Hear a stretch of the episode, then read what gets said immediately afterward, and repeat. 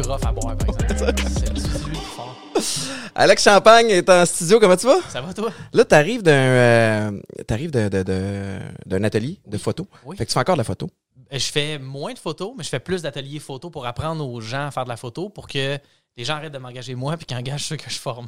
Pourquoi tu. Eh, eh, by the way, attends, faut qu'on mentionne le fait qu'on est habillé pareil. On est, man, pas juste un peu, on a les mêmes pants. On a les mêmes pantalons. Les Lululemon ABC Jogger. Tout est dans tout. Dans la même truc. Quand on est connecté, là, Je sais. t'es un des gars à qui je m'entends le mieux les réseaux sociaux. C'est vrai? Pour, ben, pour vrai, puis, tu sais, on, se- on s'est croisés à quelques reprises. On a des, plein d'amis communs. T'es venu ici à mener un- pour un party. Moi, j'étais trop occupé puis je savais plus où donner de la tête. Mais, euh, mais on s'écrit souvent sur les réseaux sociaux. Ouais. Puis euh, j'avais hâte de, que tu sois ici parce que, de un, je trouve qu'on. ben, je m'identifie euh, quand même à toi. T'es super polyvalent. T'es un gars, euh, un vrai gentil. Euh, Ouais, dans le milieu, il y en a plein qui ont l'air gentils. Il y en a qui le sont plus que d'autres. Ben, je pourrais remplir la pièce de gens qui diraient le contraire, comme, comme tout le monde dans la vie. Parce que ça arrive des fois que tu as des interactions avec des personnes, ça va moins bien. Comme qui, mettons? C'est ça. J'ai un nom sur ma feuille, mais je me- je m'en allais pas de suite. Mais... Ben, tantôt. Va- Vas-y donc. Tu veux Vas-y. jamais, mais j'ai Caroline Néron qui est ressortie dans une Ah, recherche Google. Caroline, Ouais.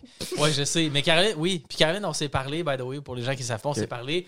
J'ai été rough. Euh, T'as été rough parce que la quote, c'était quoi, euh, Dave? je suis vraiment irrité par la situation parce que personne n'ose dire que Bijou Caroline Néron était géré comme de l'hostie de merde. merci. C'était celle-là? Ben oui, c'était celle-là.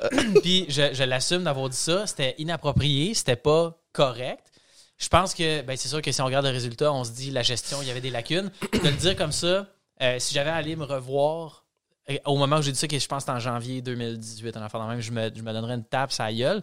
Parce que je trouve pas ça correct de parler comme ça des gens. Puis ça m'a empêché de dormir pendant comme un mois d'avoir fait ça parce que je me sentais vraiment, vraiment pas bien d'avoir parlé comme ça de Caroline. Je me suis excusé personnellement à Caroline. Ouais, ouais. J'ai tendu la main plusieurs fois pour qu'on puisse se rencontrer, prendre un café. Elle a, elle a refusé, puis avec raison. Euh, Qu'est-ce que- qui a fait que t'as décidé d'écrire ça? Y a-tu un trigger ou t'as fait. Ouais. en réaction à quelque chose? Ou? Ben, euh, la première affaire, c'est que je me pensais vraiment bon. Euh, mon année 2018 a été hallucinante. J'ai vraiment, vraiment eu une bonne année parce que je pense que j'ai bien géré mes affaires. Puis l'autre affaire qui me gossait, c'était tout le, le spectacle qu'on met autour des entrepreneurs, puis le fait d'être riche, puis d'avoir de l'argent, puis ça qui, qui m'écœurait. Puis je me disais, tu sais, si seulement on savait c'est quoi la réalité, euh, on s'étonnerait pas de voir des gens qui font faillite parce qu'ils font, ils prennent des mauvaises décisions. Puis encore là, c'est pas un jugement de valeur par rapport à Caroline. Euh, il- il- elle a eu des embûches, il y a eu des choses. Puis même si c'est de sa faute, je veux dire, il y a personne qui dans la vie qui veut faire Ah faillite. Il y a personne qui veut mettre du monde à la porte. Il y a personne qui veut être vu dans les médias comme quelqu'un qui fait faillite. Donc, pour ma part, ce que j'ai dit, c'était vraiment pas correct. Euh, même s'il y avait des lacunes, tu sais, encore une fois, je pense pas que c'est volontaire. Ah ouais. Je pense que Caroline dégage une grande leçon de ça, puis je pense qu'elle va ressortir une meilleure personne parce que tout le monde a le potentiel d'être bon ou d'être pas bon, ça dépend des Ah, je suis le fait. premier à le savoir parce que moi, j'ai, moi, j'ai fait faillite en 2014 après mes problèmes de consommation, tu sais, Mhm. puis j'avais plus une scène, puis j'avais bien, bien de la misère.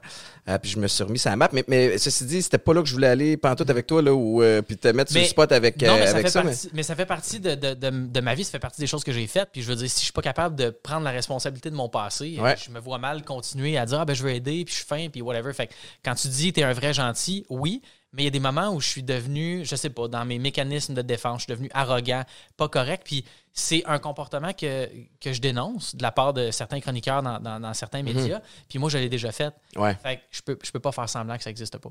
Mais t'es, t'es, t'es un gars que je trouve, euh, en tout cas, plus, j'a- plus j'apprends à te connaître, plus je te trouve intègre puis franc aussi. Tu t'as pas peur de ton Je passé. sais. Mais ton passé, j'ai quand même. J'ai, beaucoup, beaucoup de questions pour toi. Mais pour vrai, puis, puis juste pour apprendre à te connaître, mais tu sais, je sais que tu as arrêté de, de boire. Ouais.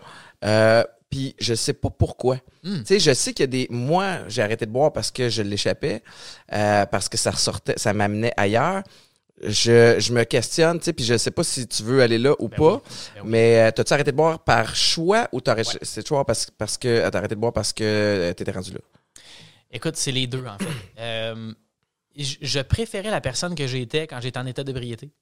Parce que quand j'étais en état d'ébriété, j'étais moins anxieux, euh, je faisais moins d'angoisse. Mhm. J'étais comme un, un, un gars qui faisait régner la paix. J'empêchais les gens de se battre. Je trouvais des, des lifts aux gens qui voulaient conduire en état d'ébriété. Je me faisais des nouveaux amis. Tout le monde me trouvait drôle. Puis, Ouais. je pense que j'ai un potentiel comique qui est, qui est le fun. Puis avec l'inhibition qui s'en va, avec la quantité d'alcool que tu ingères, je, je, je pense que j'étais. Moi, je me trouvais drôle, en tout cas. Je sais pas si les autres me toujours c'est drôle. une question de perception. C'est ça, je sais pas si les autres me trouvaient drôle, mais euh, moi, j'avais du fun en, en mot à dit. Puis euh, à un moment donné, j'ai réalisé que, que mon niveau de bonheur dépendait, euh, était intimement lié à ma capacité à m'adresser à la réalité. Mhm. La réalité, c'était que je suis un gars anxieux, angoissé, euh, qui, a, qui a des problèmes d'agressivité, qui a des problèmes de colère, euh, qui avait un, un paquet de problèmes comme ça, puis que l'alcool, puis le fait de cacher ça, ça allait juste amplifier le problème à long terme, ça allait devenir insupportable. Donc, j'ai arrêté de boire. En même temps, l'alcool a détruit ma famille, littéralement. là. Ah ouais, ok. Euh, C'est, c'est, toi, c'est, c'est, de- c'est Ouais, ben, générationnel, là? Oui, ben j'ai des personnes, puis pas mes parents directement, mais j'ai des personnes dans ma famille qui ont, qui ont beaucoup souffert de l'alcoolisme. Et puis, je sais que ça va sonner quétaine, mais j'avais envie d'être un phare pour les gens qui ont des problèmes d'alcool. Parce que Mhm. la meilleure façon d'arrêter un problème d'alcool, c'est d'arrêter de boire. Ouais. Euh, la réduction des méfaits, c'est la première étape, tu le sais. Ouais. Mais en même temps, si tu veux te guérir de ça, il faut pas toucher à ces substances-là. Parce qu'il y a certaines personnes chez qui la réaction, puis c'est chimique là, au niveau du Ah ouais. cerveau, euh, c'est incompatible. puis pour ces gens-là, c'est important de montrer que c'est possible de vivre sans. On a créé tout un, un- un marketing. au- Puis tu sais, un, de mes- un de mes très bons chums, c'est Olivier Primo. Puis Olivier Mhm. Primo fait principalement des sous avec une boisson alcoolisée. Ah ouais, avec sa beach everyday, puis... euh, Exactement. Puis j'ai absolument rien contre ça. Je veux dire, si les gens sont capables de boire de façon responsable, puis de, de- de prendre la responsabilité, je veux dire, moi, je vois pas de problème, mais il y a des gens pour qui c'est impossible. Moi, je m'adresse à ces gens-là. Puis c'est vrai que tout dans la société est axé vers le party, la récompense, le, le valoriser. Et de euh, plus en plus. Mais je trouve qu'on on, on est après tourner le bar, tourner le coin un peu. là. Euh, J'ai l'impression que la nouvelle génération, tu sais, nous autres, quand on était jeunes, 16, 17, 18 ans, tu as le goût d'expérimenter, t'as le goût- tu sais, tu valorises, te Ouais. péter la face ces fins de semaine. J'ai l'impression que la nouvelle génération sont moins là-dedans. Tu sais, sont plus dans euh, santé, prendre soin d'eux autres. Peut-être pas tout le monde, évidemment, mais, mais je veux revenir à, à- à ce que tu disais. tu sais, Puis ça me fait rire parce que tu, tu me l'avais déjà mentionné au niveau de la colère puis de l'agressivité. Puis quand je te regarde, t'as l'air d'un des gars les plus posés. tu sais, ta voix. Ben non, mais tu sais, ta voix quand tu parles est relativement douce, elle, elle est calme, elle est stable, t'as l'air réfléchi. Mhm. Ça ressortait en quoi tes, tes, tes, tes- crises de colère ou ta- ton agressivité? Écoute, euh, comment ça ressortait? Ben, des chicanes, tu sais. Euh, moi, je suis un gars qui se pognait avec du monde, là. Mais comme, puis, puis, puis l'émotion monte tout de suite, incapable de rationnellement, comme, calmer mes émotions, questionner même mes émotions, tu sais. Euh, il se passait quelque chose que je trouvais injuste, j'explosais, tu sais. J'engueulais. euh, du- mais tu sais, je suis pas non plus un tyran. Là. Je, suis pas quelqu'un qui, dans le milieu de travail, engueulait du monde. J'ai travaillé des années pour trois fois par jour. J'étais boss. Puis je pense que c'est arrivé une ou deux fois là, que je, je l'échappais un petit peu, mais c'était pas directement à mes employés. C'est juste qu'à un moment donné, il arrivait une situation, puis là, je me mettais. C'est euh, c'est un problème de gestion des émotions. ben, carrément. Puis euh, c'est un problème qui est très répandu, puis c'est un problème dont on parle pas beaucoup. C'est Ouais. sûr que ça me, ça me gêne un peu d'en parler, mais je trouve ça important. Pas parce que je veux m'attirer un capital de sympathie, Mhm. mais parce que je veux dire. Puis une des meilleures anecdotes, c'est. j'ai. euh, L'année dernière, je pense, au mois de. En 2000. En tout cas, je me souviens plus quand. Il y a comme un an, un an et demi, j'avais commencé à faire des démarches. Ben, j'a- j'a- ça fait longtemps que je suis en thérapie, mais je m'étais dit, OK, je vais essayer de voir un, un- centre qui s'intéresse spécifiquement à la colère. Mhm. J'avais fait un bon bout de chemin dans, dans la gestion de mes émotions. Puis j'ai appelé dans une place, puis j'ai laissé un message, ils m'ont jamais rappelé, j'étais vraiment en tabarnak. Puis je trouve ça vraiment drôle, Ben ouais, ça. comme la place qui peut me guérir. Ça l'appelle pas, puis c'est un trigger pour. euh, Mais c'est quoi? Aidez-moi, tu sais. Tu sais, on a dit gestion des émotions. J'ai l'impression que des fois, c'est même plus découvrir quelle émotion tu vis. tu sais. Puis là, je veux pas y aller dans le genre goffé, mais, mais je vais y aller quand même. Particulièrement les, les gars, je trouve que souvent, on a le réflexe facile vers la colère. Ouais. Tu vas être déçu, tu vas être en tabarnak. Mhm. Mais t'es pas. Non, t'es pas fâché, t'es es déçu. Tu vas avoir peur. Ah non, je suis en crise. Non, t'as as peur. Fait que c'est comme si on met pas. on- tout par défaut Mhm. vire vers la colère, alors que c'est pas ça du tout l'émotion de départ. Fait que, puis moi, c'est la plus belle affaire que j'ai pu faire en, en thérapie, c'est c'est de qu'on me force à prendre le temps quand tu files de quoi, de faire comme OK, c'est quoi que je ressens présentement? Parce que c'est pas vrai qu'on le sait tout de suite spontanément. Non. Il faut des fois que tu tu t'assois puis tu y penses pendant une couple de minutes pour que tu réalises OK, là, ce que je ressens, c'est de l'insécurité Exact. à cause de. Fait que là, je fais que dans le fond, je suis pas fâché. Fait que dans le fond, pogner les nerfs, j'ai pas rapport à pogner les nerfs. Faut juste gérer mon insécurité. Tu sais, fait que tout ça, mais, mais là, le centre, as-tu fini par te rappeler finalement? Non. ou? Non, non, non. Euh, puis là, j'ai trouvé d'autres places. Euh, puis j'ai commencé à mettre du cristal sur mon torse. Euh, la nuit, les soirs de pleine lune, ça change. Non, c'est pas vrai. Euh, Je vais te respecter. Je vais, comment je vais je vais gérer la respecter, question. man. Euh, non, en fait, t'as raison quand tu dis ça. Puis, tu sais, tu veux pas genrer, mais il y a, il y a un, un grand problème chez nos garçons, chez les hommes, qui est le problème de la colère. Puis, je vais te faire ça bien vite, là, parce que je suis pas psychologue, je suis pas un professionnel de la santé mentale. Je demande aux gens de vérifier leur- leurs ouais. sources aussi. Mais la colère, c'est vraiment comme une espèce de. de, de- de- comment je pourrais dire? C'est comme un, un- un paravent pour les autres émotions. C'est que comme homme, on n'a pas été culturellement habitué à exprimer nos émotions. Et donc, quand il y a une émotion qui arrive, notre cerveau bloque l'émotion. Ouais. Puis c'est de la colère parce que c'est de la douleur, OK? Le- il va avoir un symbole. Le symbole va te faire réagir. Il va surtout te faire réagir par rapport à ce que tu as vécu dans ton enfance, bien plus qu'à ce qui se passe maintenant. Je te donne un exemple, excuse-moi.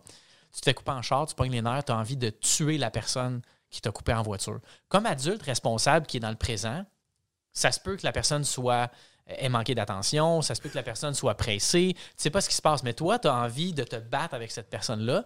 Puis réalistement, dans le présent, il y a personne qui sait pourquoi c'est arrivé, mais tu pognes nerfs puis ça vient te chercher vraiment loin.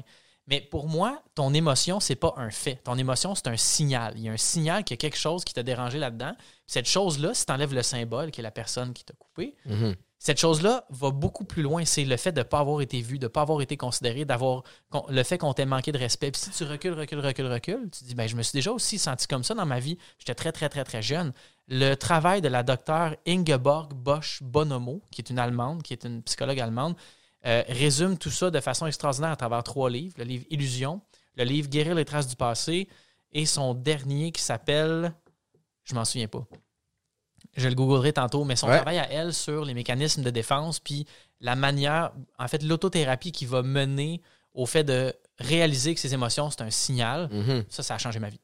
Clairement, tu t'es renseigné sur le, le sujet. C'était dans le but de devenir une meilleure personne, dans Absolument. le but de mieux comprendre tes patrons. Puis, mais c'est drôle, le- le- puis je riais quand tu racontais l'histoire en auto parce que, tu sais, encore à ce jour, alors que je pense avoir beaucoup évolué en tant qu'homme depuis longtemps, mais encore à ce jour, si je me fais couper en auto, je pogne les nerfs j'ai envie de me pogner. Ouais, ouais. C'est, ça en est absolument ridicule. J'ai T'es pas- 37 t'es pas ans, j'ai des enfants, puis puis, puis en même temps, je- j'en coupe du monde des fois par erreur aussi. Tu comprends? Puis c'est pas parce que je me pense. Puis là, on tire des conclusions. Ah, il se pense le roi de la route. Il se fout. Tu sais, mais non, tu sais. Non, mais c'est instantané parce que c'est, c'est, ça, c'est l'évolution réactive de l'être humain. On a été conditionné pendant des dizaines de milliers d'années à se protéger, à avoir peur, à craindre pour euh, assurer la survie de notre espèce. Puis c'est pas vrai qu'en une génération, on va déconditionner le cycle. ce que l'amygdale fait dans ton cerveau qui te protège des dangers. Puis l'affaire, c'est qu'on a une conscience maintenant qui est, qui est favorisée par l'apparition du néocortex. Fait que ça, c'est le cerveau qui est par-dessus ton cerveau limbique. Fait que t'as comme un cerveau d'animal, puis t'as ton cerveau d'humain par-dessus. Ouais. Les deux sont comme Asti, on a vraiment de la misère à s'entendre. Ouais. Qu'il y en a un qui fait comme Va-t'en de là, pogne les nerfs, frappe. Ça, c'est l'instinctif. C'est l'instinctif, puis t'as, t'as ta matière grise qui fait comme Attends un peu là. Euh, il- hum, c'est juste ma blonde qui dit que ce soir, elle a besoin de temps pour elle. Elle n'est pas en train de m'abandonner, elle n'est pas en train de faire euh, de me tromper, whatever. Elle a juste besoin de temps pour elle. Puis tout ça, c'est à la base de nos relations entre les individus.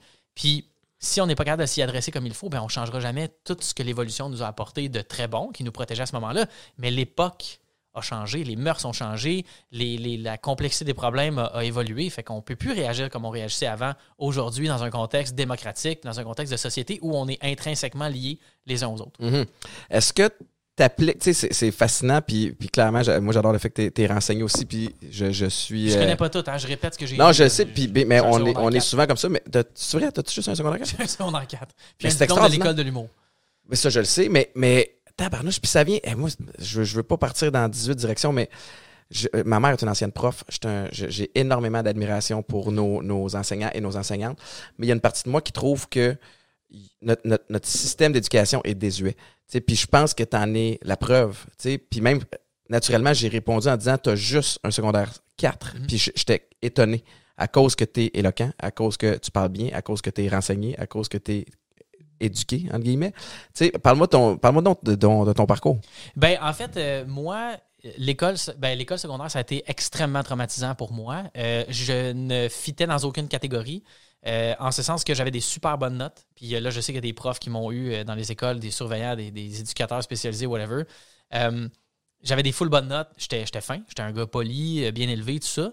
Mais j'avais pas de plaisir à apprendre à l'école parce que je, je comprenais tout vraiment rapidement. Fait qu'après cinq minutes dans le cours, j'étais genre, bon, je sais pas pourquoi je vais me servir du fait de calculer la surface d'un triangle, parce que si éve- éventuellement j'en ai besoin, je peux juste aller voir un livre, va me dire comment on va le faire. Ouais. Moi, j'étais juste comme, c'est juste normal. Un peu surdoué?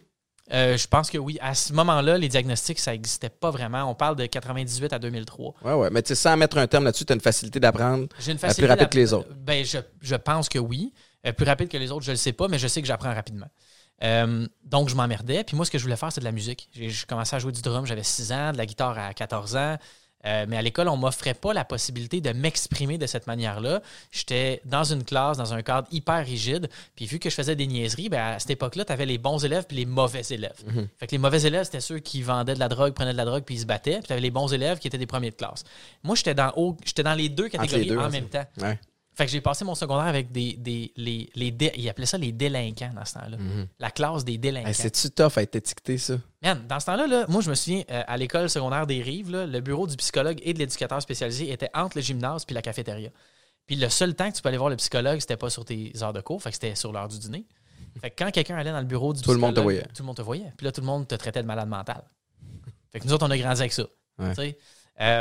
C'est correct, ça fait partie de cette époque-là. Maintenant qu'on le sait, on doit prendre action par rapport à ça. C'est pour, c'est- c'est pour ça que ma génération se bat présentement au niveau des, des- des soins de santé mentale, au niveau surtout de la culture qui entoure la santé mentale. Le fait qu'une personne, tu sais, tu dis pas à une personne, à toi, t'es bipolaire. Tu tu peux pas dire ça à la légère à quelqu'un. Tu peux pas diagnostiquer une personne si t'es pas un professionnel de la santé mentale et ainsi de suite. Fait que tout ça pour te dire que je fitais pas dans le cadre, puis à un moment donné, j'étais écœuré d'avoir des retenues, des suspensions. Fait que j'ai demandé à ma mère de motiver mes absences quand j'allais pas à l'école, puis je jouais au PlayStation à Need for Speed. J'étais vraiment super bon. Puis moi, dans le fond, je voulais aller à l'école de l'humour. J'avais tellement été rejeté à l'école, j'avais tellement pas eu euh, de, de- de leçons sur comment cultiver mon amour propre que j'avais envie d'aller la chercher ailleurs. Mhm. Fait que je voulais rentrer à l'école de l'humour pour être populaire. C'est ça que je voulais. Faire rire, avoir la tape dans le dos, Exact. la réaction, avoir l'attention aussi, c'est le fun. Ouais. Puis fait un jeune aujourd'hui dit moi je veux devenir YouTuber, je suis comme je comprends parfaitement pourquoi tu veux devenir YouTuber parce que la société dans laquelle tu grandis ne te voit pas. Mhm. On- tes parents te voient pas puis je mets pas le blâme sur les parents man, c'est tough être parent, tu le sais. Ouais, ouais. Je le sais. Euh, Il y a des circonstances aussi atténuantes quand tu es mère, mère ou père monoparental. Il y a tellement d'affaires qui rentrent en ligne de compte, mais ça prend tout un village pour élever un enfant. Fait que la Mhm. responsabilité ne doit pas reposer que sur les parents. Mais tout ça mis ensemble, c'est que je comprends maintenant pourquoi on a besoin de d'avoir des. Ouais, de cette dose d'amour-là qui est vide, puis qu'en même temps qui, qui, est- qui est relativement nourrissante par, euh, par qui est- moment qui est aussi. là. extrêmement nourrissante, Ouais. mais à court terme. T'appliques-tu ça pour, euh, pour ta fondation Ciel? Explique-moi. Ben, tu sais, en fait, moi, ce que je veux, c'est que tu, tu me name drop ta fondation. Explique-moi tout ça. C'est fascinant. J'ai les feuilles ici, puis mais j'ai pas envie de le dire. J'ai envie que ça soit toi qui en, qui en Ok. parle. Ben, la Fondation Le Ciel, premièrement, le Ciel, ça veut dire le Centre pour l'intelligence émotionnelle en ligne. Je, te, je te résume ça grossièrement. Dans le fond, en ce moment, ce qui arrive, c'est qu'on a des plateformes où on peut échanger, créer des liens entre les personnes. Euh, puis moi, au début, avant de, de mettre la Fondation sur pied officiellement, je disais que ce qu'on voulait, c'était éliminer le fardeau psychologique qui venait avec le fait d'être sur les médias sociaux pour les Mhm. adolescents. L'enjeu avec ça, c'est que les adolescents d'aujourd'hui ont grandi avec ça. Ils sont nés avec ça. Moi, je suis pas né avec ça. C'est apparu dans ma vie quand j'avais 21 ans, 22 ans. Je sortais de l'école de l'humour. Mon jugement était presque fini d'être formé à ce moment-là. J'avais pas la maturité que j'ai aujourd'hui. Puis j'ai pas la maturité aujourd'hui que je vais avoir dans 10 ans non plus. Mhm. Euh, fait que la fondation venait du fait qu'on. Je, m'étais dit, Hey, si j'avais eu Facebook, Instagram, Snapchat quand j'étais au secondaire, ça aurait été 50 fois pire. Ah, je pense que oui. Puis je me disais en même temps, mais je le sais pas, il faut que j'aille voir pour, pour le savoir. Fait que j'ai commencé à consulter des études, tout ça, qui disaient qu'il y a beaucoup de jeunes qui ne considèrent pas avoir un problème avec les médias sociaux. Puis il y a beaucoup plus d'adultes qui considèrent que les jeunes ont un problème avec les médias sociaux. Parce que là, le On problème. a un comparatif. On a un comparable. ben, plus ou moins, parce que moi, quand j'étais au secondaire, c'est on- c'est la première génération en ce moment au secondaire qui a des médias sociaux. Mhm. Ça n'existait pas avant. Fait que c'est comme un nouveau problème. Fait en ce moment, l'autre enjeu qu'on a, que la Fondation vise à. À- ben, sur lequel on veut s'adresser, c'est le fait qu'on a quatre générations en ce moment qui, qui- qui sont en vie. Et ces quatre générations-là ont le même outil dans les mains, mais ont des enjeux complètement différents. Mhm. Donc, c'est difficile de créer un dialogue intergénérationnel pour aider chacune des générations pour les raisons qui sont bonnes de les aider. Par exemple, la cyberdépendance, la cyberintimidation, euh, le- le- toute la méchanceté, la haine qu'il y a sur les réseaux Ouais. sociaux. Aussi le fait qu'on a créé un marché de l'attention et que l'utilisateur est devenu le produit. Fait que, à force de, de réfléchir tout ça, puis à force de réaliser que les, les plateformes de réseaux sociaux vont euh, se nourrir à même l'attention des gens, ce qu'on s'est dit, c'est qu'on peut bien aller cogner chez Facebook, faire des lois, des cadres, mais les lois et les cadres, c'est fait pour être plié. Mhm. C'est ça qu'une corporation va faire. C'est correct, c'est fair game. Sauf que nous, ce qu'on s'est dit, c'est que si l'individu est le produit, on doit changer le produit et en changeant le produit, on va devoir changer la façon de le vendre. Parce que c'est ça que Facebook, Instagram, Snapchat, Twitter, TikTok font. C'est qu'ils vendent l'attention des gens à des annonceurs. Puis ça fonctionne vraiment fucking bien. Ouais, ouais, absolument. Puis, tu sais, il y a eu un super euh, euh, documentaire sur Netflix aussi, là, Le social dilemma. le Social Dilemma. Est-ce que, euh, donc, ce que je comprends, c'est que vous êtes dans la prévention ou dans l'enseignement chez les jeunes? On est dans la sensibilisation auprès de la clientèle adolescente. Juste clientèle, c'est pas des clients, là, mais auprès de, de- de- du public adolescent. Euh, puis on est dans la, la prévention puis la vulgarisation scientifique au niveau des 18 à 118 ans. Puis ça, ça se fait sous quelle forme? OK. Premièrement, on fait des écoles, on fait des écoles, on fait des ateliers dans les écoles secondaires avec un organisme qui s'appelle Bien-être numérique qu'on a, qu'on a acquis avec la, la fondation. Ça a été euh, démarré par des étudiants en médecine à l'Université de Sherbrooke. OK. euh, qui se sont dit il faut enseigner le bien-être numérique à travers des cours d'autodéfense numérique. Donc, comment réaliser que les plateformes numériques ont une emprise sur nous? Tu sais, des fois, on dit Instagram, je suis vraiment addict à ça, nanana, puis on met la faute sur la personne. Mhm. Il faut comprendre qu'on est dans un environnement numérique, un environnement graphique, un environnement de- d'expérience utilisateur qui fait tout pour te garder là. Tout pour te que c'est comme si tu nages à contre-courant. T'as beau être le meilleur nageur du monde. Si la marée est trop haute, si les vagues sont trop fortes, le vent souffle trop fort. Une journée, un soir, t'es fatigué, tu sais, je veux dire, ça va. ça. Oui, oui. Exactement. Donc, ces mêmes plateformes-là, puis là, maintenant, elles le savent, les plateformes, euh, ces plateformes-là vont se servir de nos vulnérabilités psychologiques pour capitaliser dessus. Donc, Au la, même titre qu'une machine à sous va euh, trigger quelque chose qui va affaire. te donner envie de continuer de jouer. la même affaire. Puis si tu regardes The Social Dilemma, il y a un gars là-dedans qui s'appelle Tristan Harris. Tristan Harris a un podcast qui s'appelle Your Undivided Attention. Puis le premier ou le deuxième épisode, c'est sur le addictive design. Mhm. euh, ou Addictive by Design, je pense, en anglais.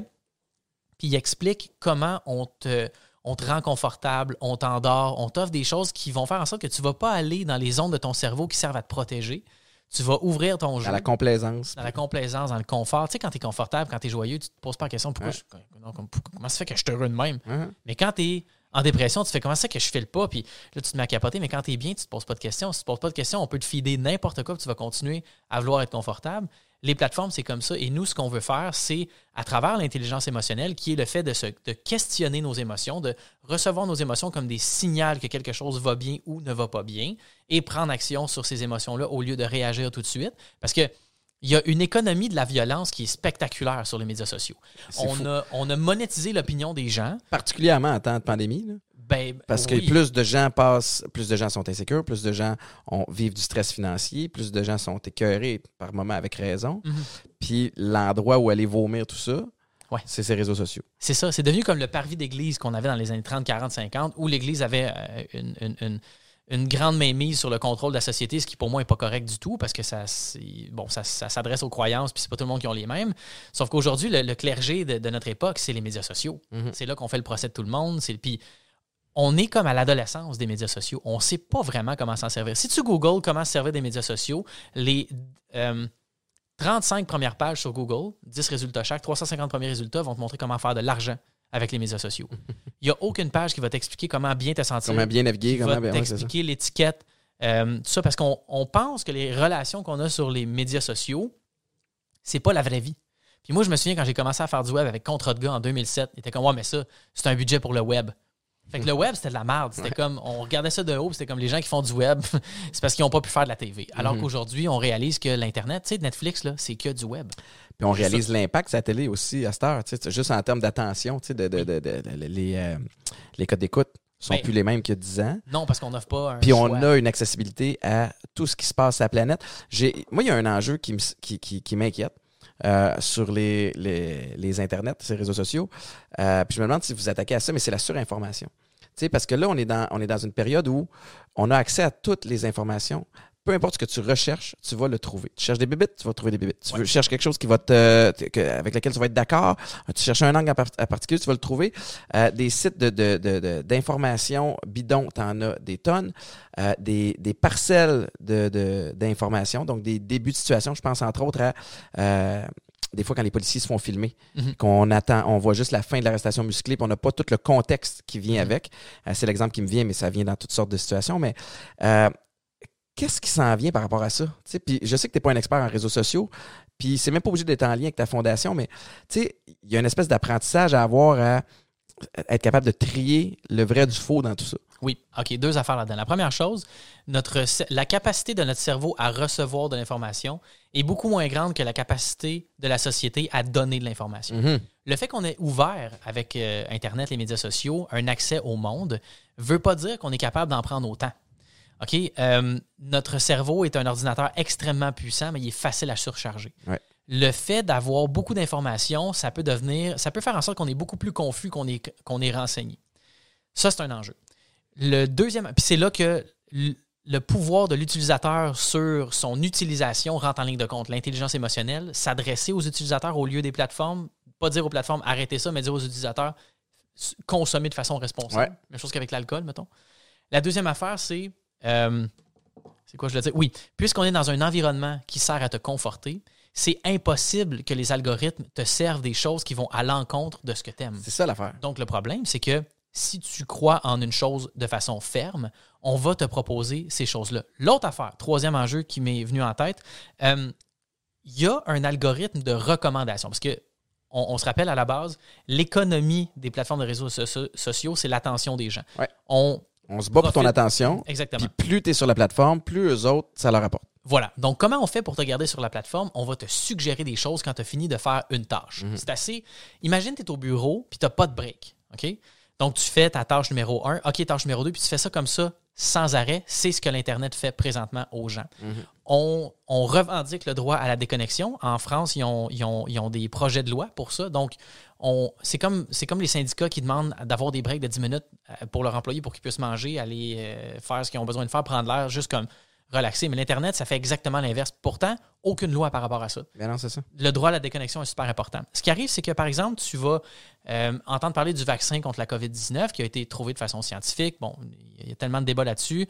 Euh, tu vas regarder un truc, un reportage sur le vaccin. YouTube va te recommander 10 vidéos sur des théories conspiratoires. Pourquoi?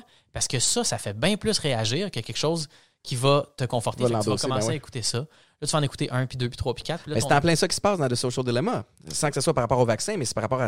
C'est la même, même affaire. Un kid qui commence à regarder ça tranquillement, puis là, whoop, l'algorithme suggère Ouais. un certain influenceur qui parle de ça, il consomme ça, whoop, puis là, finalement, ça finit, hey, ça va s'acheter une arme. Tu sais. Exactement. Mais Ben, c'est. écoute, c'est sûr que c'est passé de façon grossière comme message. Puis on réalise aussi que les plateformes de médias sociaux ont un impact sur les gens qui sont déjà vulnérables. Donc, Ouais. les plateformes de réseaux sociaux vont pas créer des problèmes, elles vont exacerber les problèmes déjà existants. On n'a déjà pas de solution pour les régler dans la vraie vie. On en a encore moins sur les internets. Ça crée un problème encore plus grand. Mais c'est dur parce que j'ai l'impression qu'on joue en défense. Tu sais, Ben oui. tu t'en vas sur les réseaux sociaux, tu regardes des affaires, puis même moi, des fois, je vais embarquer dans une certaine affaire, puis je fais, là, Mané, faut que je me force à prendre un pas de recul, puis là, ça a-tu du bon sens, ce que je regarde? Ben, Est-ce que, est que tout le contexte est là? Est-ce que chaque information est là? Sauf que si tu faut que tu fasses ça à chaque affaire, tu vas, tu vas perdre énormément de temps, puis tu n'es pas tant proactif que ça. tu sais. Tout- Fait, que- fait- c'est que c'est de trier toutes les informations que je trouve qui vont, que ça va devenir drainant, puis je me questionne à savoir c'est quoi la suite des choses dans- dans- à ce niveau-là? Au niveau de la censure, Ouais. aussi, tu sais, euh, un gars que j'aime bien écouter, un de ses podcasts, c'est- Joe Rogan, je le name drop souvent, la gang va rire en arrière. Mais, mais tu sais, Joe Rogan, bon, a, a été acheté par Spotify, Mhm. est diffusé maintenant là-bas. Une des grosses affaires, c'est bon, est-ce que Spotify va commencer à mettre des bâtons les roues par rapport à, à, tu sais, on sait qu'il reçoit des Alex Jones, puis des, des euh, euh, par, rapport aux théories du complot, puis à tout ça, mais euh, je regarde, c'est- très, très grande échelle, mais tu sais, euh, tout ce qui s'est passé pendant les, les, euh, les élections américaines, Mhm. certaines personnes ont été censurées. Fait que là, on permet toutes sortes de, de, de- de surinformations. Euh, certaines bidons, certaines ne le sont pas. Là, des fois, on en coupe. C'est ça. Moi, ça m'inquiète à savoir, tu sais, qu'est-ce qui va se passer avec la suite des choses sur si tu n'es pas complètement dans les valeurs de Facebook, par exemple. Mhm. Eux autres peuvent te shadowban ou ils peuvent complètement te kicker off de la plateforme. Euh, en même temps, est-ce que tout le monde ne devrait pas avoir le droit à son opinion puis, puis, puis qu'on ne devrait pas enseigner à trier cette, cette information-là?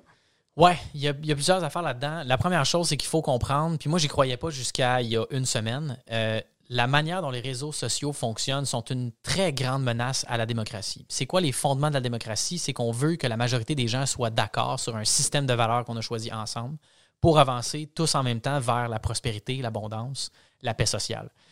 La paix sociale, c'est quand même drôle parce que quand tu dis paix sociale, tu t'attends pas à parler de combat, mais la paix sociale est un acte combatif. On doit se défendre contre des intérêts privés.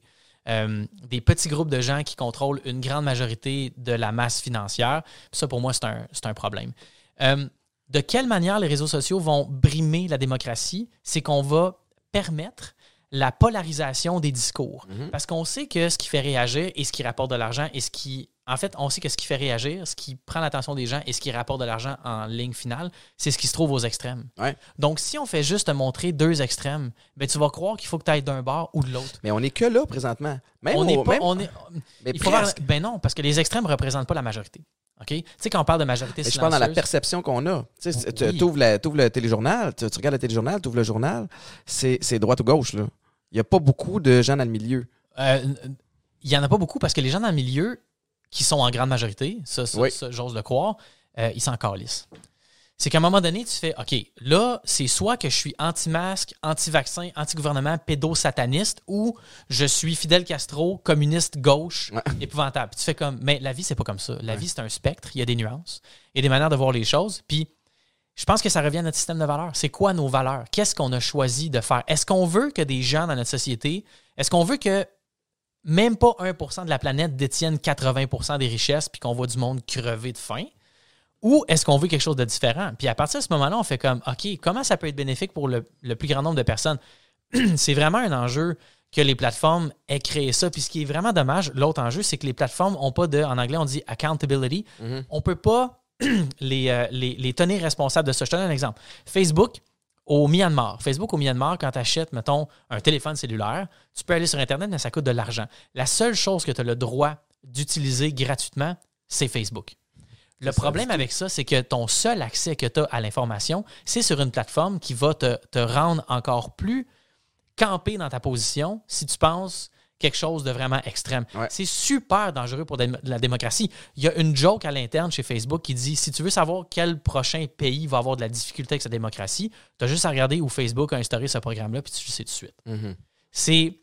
Puis après ça, Facebook, c'est comme oh shit, sorry. Colin Powell, excuse-moi, je vais juste faire Non, non, vas-y, avec- c'est fascinant. Colin Powell, qui était en politique américaine avant, sous George Bush, euh, secrétaire d'État à la Défense, peut-être que je me trompe là, dans, dans le nom du titre, mais bref, il s'occupait de, de l'armée et des guns. Puis à un moment donné, il a dit il faut mettre un projet de loi qui nous rend responsable de ce qu'on fait. Si on va en Irak, puis on fait une opération, puis on casse un village, on est responsable. Si tu as de l'argent pour le défoncer, tu as de l'argent pour le réparer. Je te dis ça très grossièrement. Les plateformes de réseaux sociaux font, ben, je parle de Facebook spécifiquement, Facebook fait la même chose dans des pays. Ils vont détruire la démocratie, puis après ça, ils s'en vont. Oh, Mhm. sorry. Mais ils sont pas, on ne peut pas les tenir responsables. On doit avoir un cadre de loi pour ce genre d'opération-là. Est-ce qu'il n'est pas trop tard déjà, dans le sens où, sachant à quel point Facebook, Twitter de ce monde sont influents, il y a du lobbyiste autour de ça, euh, il y a- du lobbying euh, plutôt autour de ça, est-ce que le bras n'est pas déjà trop dans l'engrenage? Je pense pas. Dans le tordeur pour, euh, honnêtement, si ça prend le fait de perdre un bras pour en arriver à la paix sociale, moi, je suis pour. Euh, ça va être mon bras? Je suis prêt à le mettre dedans sans problème. Mais je pense que ça va. il- Ça va prendre des changements radicaux, radicaux à partir de la racine. Tu sais, euh, Bernie Sanders, quand il faisait sa campagne, il parlait d'un grassroots movement. Grassroots, c'est quoi? C'est que tu pars de la racine puis tu montes vers le haut. Donc, Ouais. tu prends les gens qui sont en bas, les personnes les plus vulnérables, les communautés marginalisées, puis tu les uplifts, tu les montes vers le haut. Je pense que c'est ça que ça va prendre. Il faut donner à l'utilisateur des plateformes de médias sociaux le plein contrôle sur son utilisation en lui rappelant comment ces plateformes-là font pour se battre contre lui. La gentillesse, c'est un acte combatif. La bienveillance, c'est révolutionnaire. Puis on n'a pas un modèle économique basé sur la bienveillance, l'empathie et l'empowerment. On a un modèle économique basé sur l'insécurité, basé sur la peur, puis basé sur les vulnérabilités psychologiques des gens. Facebook, Instagram, Snapchat, Twitter font pas exception à ça. C'est juste qu'eux autres, ils ont, ils ont su comment extraire l'essence de ça, puis l'exagérer fois mille. Qu'est-ce qui. euh, tu sais, c'est un. c'est un, euh, en temps de pandémie, là, toi, tu gères ça comment, là, avec, euh, avec tout ce, ce côté d'insécurité-là, avec ce côté réseaux sociaux aussi qui est décuplé? Euh, moi, j'ai- augmenté euh, plein d'affaires, mon poids, first. Puis ça me dérange pas parce que pour moi, Ouais, ton tu, poids. pouvais tu pouvais te le permettre. Là. ben, Je faisais ça. bien des jokes sur ton poids. C'est ça, mais c'est pas un indice de, de- de- de bien-être, absolument pas. J'ai augmenté. mon stress, pas vraiment. J'ai acquis une certaine confiance en mes capacités euh, de, de réussir à avoir un emploi. Puis j'ai accepté le fait que ça se peut. Moi, j'ai perdu vraiment beaucoup d'argent avec la, la- la- la pandémie en bourse à cause de mauvaises décisions, mais à cause aussi que c'est volatile, la Mhm. bourse, puis on sait jamais ce qui va arriver. Il y en a qui sont meilleurs que d'autres. Moi, c'est pas un jeu auquel j'excelle tant que ça. Donc, une certaine partie de ce que j'avais accumulé est disparue. Puis, sais-tu quoi, man? Je m'en fous. On dirait que ça m'a enlevé un stress. Je, dis- je parle tout le temps de l'argent aux gens. Je suis comme si je te donne un chat pour, pour que tu t'en occupes demain matin, tu vas être quand même chill. Tu, sais, tu vas faire, c'est un chat, je peux, bon, un petit peu de bouffe. Si je te donne 5 chats, tu vas faire comme, Mm. OK, c'est correct. Mais si je te donne 90 chats demain matin pour t'occuper, tu vas faire, et calvaire, tu, tu vas. Tu vas capoter. Mais si overnight, c'est la même chose avec l'argent, au début, ça va être nice. Tu vas faire comme, wow, j'ai beaucoup d'argent, mais à un moment donné, à qui tu la prêtes? Où est-ce que tu la places? Qu'est-ce que tu en fais? Est-ce que tu es stressé d'en perdre? Comme, il y a quelque chose qui va par rapport à ça. Moi, ça, ça, ça me stresse plus. Est-ce que tu es capable de parler comme ça parce que tu en as acquis beaucoup, Ben oui. justement, avec trois fois par C'est jour? sûr, man. Si tu pas eu, mettons, parce que je. Je serais pas là pantoute. Non, c'est ça. Fait que cette- ce côté posé-là, tu sais, des fois, je l'ai aussi, ce petit côté posé-là, mais c'est parce que je sais que je n'ai, je, je stacké un peu, tu sais. Euh, mais je, je me replonge il y a quelques années. Tu sais, cette pandémie-là, c'est arrivé il y a 10 ans, je n'étais pas à la même place. Ben non, c'est ça. Fait que j'aurais, j'aurais capoté pas mal plus. Alors que là, ça, ça me permet de prendre des meilleures décisions en plus pour la suite, puis c'est comme un espèce de roue qui tourne. Mais justement, c'est ça, tu es capable de, de- de penser comme ça parce que tu en as. Ben, pas juste, il faut. euh, moi, je dis tout le temps, la misère, on réglera pas la misère avec un chèque. OK, si demain matin, tu veux anéantir le problème de l'itinérance, par exemple, comme dans des villes qui sont très touchées comme Val d'Or, euh, récemment, il y a des statistiques qui sont, qui sont sorties. euh, beaucoup, beaucoup, beaucoup d'itinérants dans ce coin-là. Communauté autochtone aussi, c'est, pas, puis, ben, ben, en fait, la majorité sont aussi autochtones, Ouais, ce, qui est, ça. ce qui est terrible, vraiment terrible. Si tu fais un chèque demain matin au gouvernement pour dire, regarde, moi, je règle ça, ça n'arrivera pas. Il y a, il y a des, il y a des structures sociétales qui ne fonctionnent pas du tout et qui permettent le fait que tu as des gens qui n'ont pas de place où dormir, puis tu as des gens qui ont des matelas à 150 000 comme Drake. Mhm. Tu comprends? Puis pour moi, oui, Drake a le droit d'avoir un matelas à 150 000 Puis j'espère qu'il dort bien en esti parce que pendant ce temps-là, C'est un- vrai chiffre. Ouais, ça? il avait acheté un matelas genre à 400 000 puis il était comme, hey, j'ai acheté un matelas à 400 000 J'étais comme, tu fais vraiment de la bonne musique, mais ta gueule. Pour vrai. Je suis comme, c'est- c'est co- c'est correct. Puis en même temps, moi aussi, j'ai déjà fait ça, montrer les affaires que j'avais, mes voitures, tout ça. Ouais. Tu sais, en ce moment, j'ai une, une voiture de l'année, puis bon, c'est un, partenariat, puis bon, j'ai eu un deal qui m'a permis Ouais, de vendre ma voiture pour donner plus d'argent à la fondation. Fait que, of course que j'ai pris le deal parce que j'adore les voitures, mais je pense qu'il y a des façons de faire les choses qui sont autres que regarder toute la fortune que j'ai accumulée. Fait que oui, je suis capable de dire ça aujourd'hui parce que je, je connais les manières de gérer l'argent à cause que j'en ai fait, mais il y a ma thérapie, il y a, il y a tout ça, mais je, je pense aux, aux- aux parents monoparentales, je pense aux personnes à faible revenu, je pense aux personnes qui, qui ont, des, qui ont de la difficulté à aller au travail à cause de- de- d'enjeux de, santé mentale. Puis pour moi, moi je- ça me fait pas plaisir de voir ça. Tu as aussi acquis, j'imagine, une certaine confiance en tes capacités. Mhm. Euh, puis c'est là que je m'identifie un petit peu avec toi, dans le sens où je me suis réinventé souvent dans ma vie. Tu sais, j'ai, passé d'athlète à, euh, à- dans les communications, à- au monde des affaires, à baigner dans toutes sortes de sphères, puis, d'être capable de bien m'entourer, puis, d'avoir un certain, de connaître un certain succès. C'est la même chose de ton côté aussi. Fait que pour moi, il y a une espèce de côté où je, je- ça, ça me parle ce que tu dis, parce que je sais que si demain matin je perds tout, ce que je souhaite vraiment pas, je capoterais, je le sais que j'ai la capacité de me remettre sur la map. Ça va peut-être prendre du temps, mais j'ai assez confiance en moi et en ce que je suis capable de donner puis de livrer, puis, puis, puis mon côté polyvalent aussi, de savoir comme ça va être correct éventuellement, même Ouais. si c'est pas ça que je souhaite. Est-ce que, tu sais, toi, tu as commencé à l'École nationale de l'humour, euh, contrat de gars. Mhm. Euh, ensuite de ça, tu as fait euh, trois fois par jour. Ça, ça a pogné en tabarouette. Ça Après ça. Marie-Lou et toi, ça s'est terminé. Tu as, Parti été. studio. T'as parti ton studio, c'est vrai, où je allé te voir. Ouais, mes ateliers. Euh, tes ateliers, le studio, c'est fini. Ouais. Euh, puis là, tu gardes tes ateliers, puis là, tu t'es réinventé avec la, la fondation Ouais. Ciel. Là, tu gardes tes ateliers, tu arrives de là d'ailleurs. Ouais. Fait que cette confiance en toi, là, j'imagine, ça vaut pour beaucoup. Euh, je vais t'expliquer d'où ça part. Je vais faire une histoire bien courte. Moi, j'ai été élevé euh, dans, une dans une bonne famille, mais j'ai été élevé dans, dans- dans beaucoup de choses violentes. Euh, Il y a personne qui m'a tapé dessus, whatever. J'ai jamais mangé de coups, quoi que ce soit, mais c'est dans la, la culture, dans la toxicité des relations, tout ça. Ça a été très violent. Puis à un moment donné, tu apprends à vivre avec ça et il n'y a que dans le chaos que je me sens bien. Donc, il y a de mes gestes qui fonctionnent comme ça. Ça va vraiment bien, j'ai du succès au bout, je m'en vais. Ouais. Fini. Des fois, je souhaite être obligé d'être vraiment dans la marde, puis de voir comment je m'en tirerais si j'avais pas, mettons, les sous que j'ai accumulés ou la notoriété que j'ai accumulée. Parce que ma face, maintenant, c'est une, une- une- une clé, là. C'est un, accès à Ben la ouais. place. Les gens font comme, OK, on va t'écouter parce qu'on sait t'es qui. Mais il y a plein de gens qui ont des aussi bonnes idées que moi qui n'ont pas ce privilège-là. Fait que je me dis, tant qu'à avoir le privilège, euh, je vais essayer de m'en servir pour les bonnes raisons. Tu comprends? Mais j'ai ce souhait-là, des fois, de tout perdre. Mais je te Ouais. parle de euh, monétairement. Je pourrais pas me permettre de perdre ma famille ou de perdre Non, les non, non. connexions que j'ai avec les gens autour de moi. Ça, ça serait la fin de ma vie. Là. Surtout ma, ma fille Jeanne, mettons, puis Rose.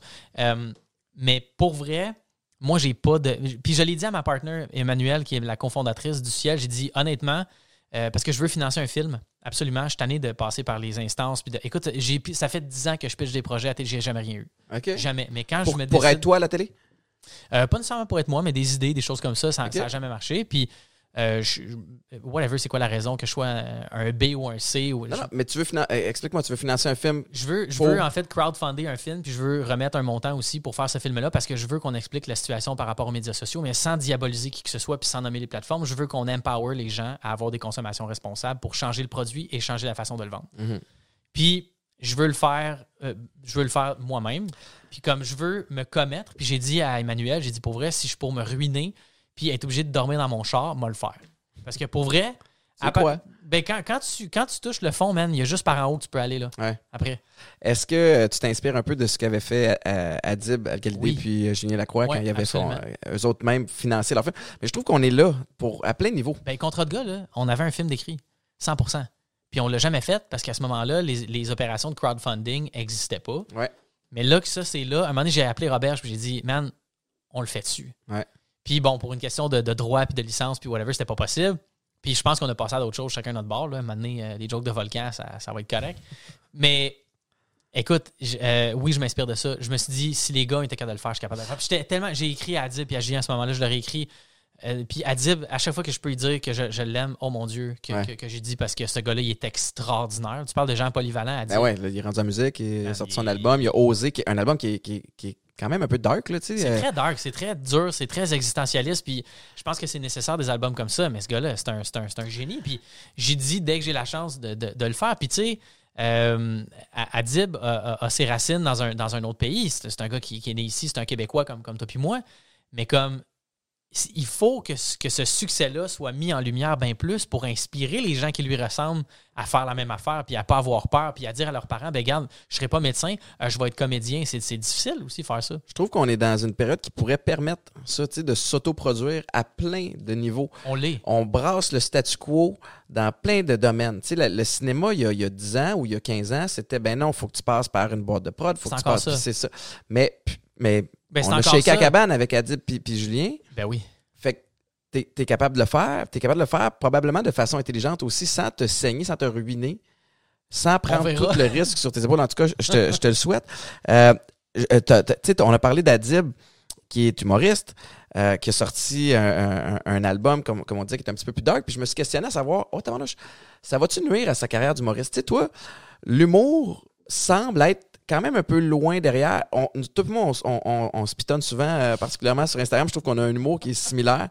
Euh, D'ailleurs, je vais vouloir te parler de, de, de- d'une conversation que mais est-ce que ça te manque d'être perçu? Parce que quand on.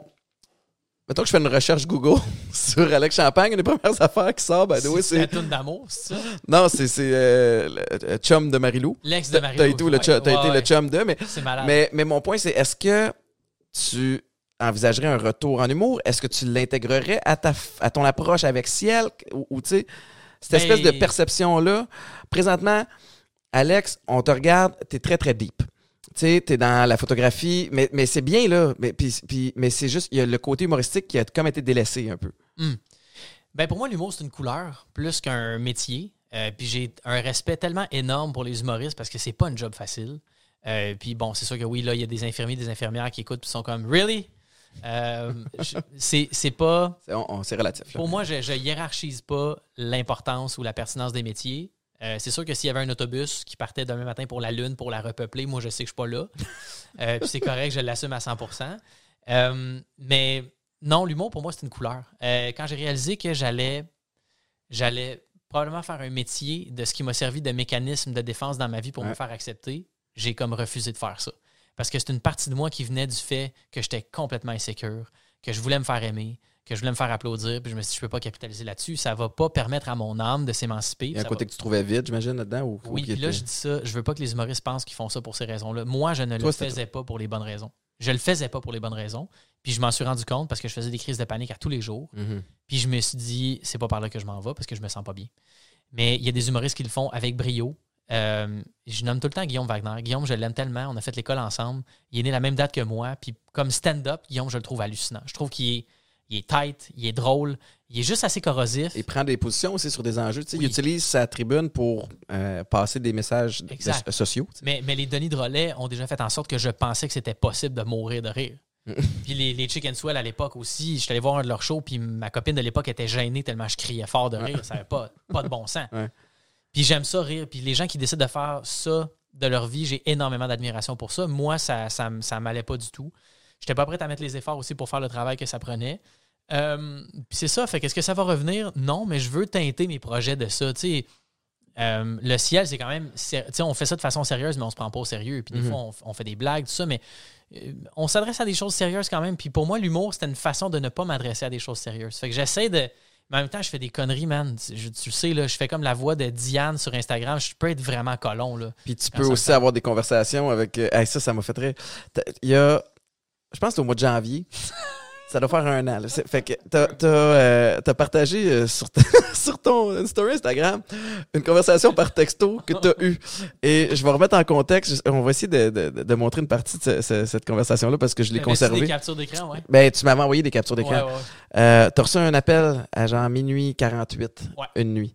Et d'un numéro que tu connais pas. C'est ça. Fait que le, lend- le lendemain matin, tu t'es inquiété. Ben, je me dis, c'est peut-être un de mes amis qui a changé de numéro de sel ou c'est peut-être quelqu'un que je connais qui a pris le téléphone de quelqu'un parce qu'il avait besoin d'aide. Puis moi, je veux toujours aider le monde autour de moi qui ont mon numéro de téléphone. tu sais.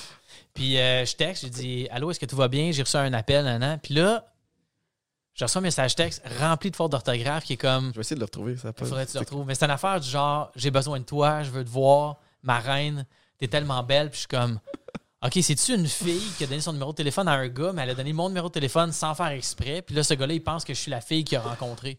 Puis, mais c'est pas, c'est pas aussi, c'est plus poussé que ça. c'est que rapidement, il t'a envoyé un message comme un espèce de sexto un peu weird, de flirt, avec plein de fautes, et sans aucune hésitation, t'as répondu comme si t'étais la fille. T'as comme, t'as comme écrit, wow, merci pour le message. Puis l'autre, tes premiers messages étaient super bien écrits. Ouais. Tu sais, avec le français qu'on te connaît. Puis ensuite de ça, rapidement, t'es rentré dans le personnage et t'as commencé à flirter en retour. Et je cite, euh, mange-moi comme tu mangerais un buffet chinois sur l'Angelier. Attends un petit peu. Il est ici, Gabin. À un moment donné, il a, il a demandé une preuve pour te voir, puis tu lui as envoyé ça. Ouais. J'ai envoyé ça. Il a-tu cru? Ben oui, il a cru, man. Il là. T'as dit, il a dit, t'es où toi, bébé? Ah oui, je veux te voir moi aussi, bébé. Ah, ça, ça, c'est honnêtement, puis j'étais avec Gab, sa route en conférence, et je broyais de rire. Entre mes conférences, je te textais parce que, je- tu te souviens-tu, je voulais avoir la suite. Vous êtes rendu où? Il va-tu avoir une rencontre? Oh, tu m'as fait. Mais t'es un gars qui me fait vraiment rire. D'ailleurs, euh, toi puis moi, dans les commentaires des posts de l'un l'autre, je pense Ouais. qu'on s'insulte souvent. Une chance. les gens doivent savoir qu'on s'aime bien, mais. Mais, mais moi, c'est comme ça que je, moi j'aime ça me faire roaster par mes amis. J'aime ça quand mes amis me roast parce que je me prends pas au sérieux. Ouais. Je sais que j'ai l'air d'un gars qui, qui, qui, qui se trouve bien bon. Puis, tout. Puis ça arrive des fois que je me trouve bon. Puis je suis fier de mes accomplissements. Euh, mais en même temps, je suis- je- des fois, je suis vraiment, vraiment insécure. Euh, tu sais, on, on est tous le- les, les meilleurs artisans de nos propres paradoxes. Là. Ouais. Euh, puis je m'en cache pas. Moi, je suis comme what you see is what you get. Là. Euh, des, des fois, je pogne les nerfs, je me. Man, j'ai failli écrire un livre qui s'appelle Toutes les choses que je n'ai jamais dites. OK? Puis c'est tous les commentaires Facebook de gens qui me connaissent pas qui m'insultent parce que ça m'arrive sur une base quotidienne. Je recevais, des menaces, ben, je recevais des menaces de mort quand je faisais des photos de muffins. Ça te donne une idée de la violence des réseaux sociaux. C'est vrai, man. Pour vrai. Mais on te disait quoi? On disait, ben, je sais pas, mais euh, juste récemment, euh, il y a un commentaire déplacé qui a été fait sur le compte à Olivier Primo. Puis là, j'ai répondu, ben, Olivier Primo est, un petit, est, est vraiment plus nécessaire que ton commentaire insignifiant. Ouais. Puis, je le pense, mais j'aurais pas dû dire ça, man. Puis moi, j'ai eu ma leçon avec Caroline, tu comprends? Je, je connais ça. Là, à un moment donné, je, là, je me dis, ouais, on t'aboite, mais je suis pas capable de me retenir. Parce que ça me fâche. Puis en même temps, je vais te conter une histoire. Il y a quelque chose de drôle, par exemple, là-dedans. Oui, puis non. De, de satisfaisant à répondre. Vas-y, excuse-moi, je Ah, t'ai coupé. Oui, oui, oui, oui, ben oui, il y a quelque chose de super satisfaisant, mais de prendre l'autorité sur quelqu'un, je trouve que ça se fait pas. Je, je trouve que ça se fait pas. Donne un, un exemple. Je me, je me pogne avec quelqu'un en voiture à un moment donné. J'étais avec euh, le chum à Marilou, Alex, puis les deux filles sont dans le char. Puis euh, j'essaie d'avancer dans une intersection, mais le gars en avant de moi, il avance pas. Puis là, je sais que la, la- la circulation s'en vient. On est au feu, à notre feu vert. Ça va changer. Puis je suis comme, holy shit. Je vais juste avancer un peu pour faire comme, il y a de la place devant toi. Ça. Eh. Puis c'est un de mes amis qui m'avait prêté son camion BMW, gigantesque camion. J'avais l'air d'un peddler là-dedans. J'ai rien contre les camions BMW, mais comme, tu sais, je comprends l'effet que ça peut donner. Et là, finalement, la personne en avant avance pas, elle me fait signe que non.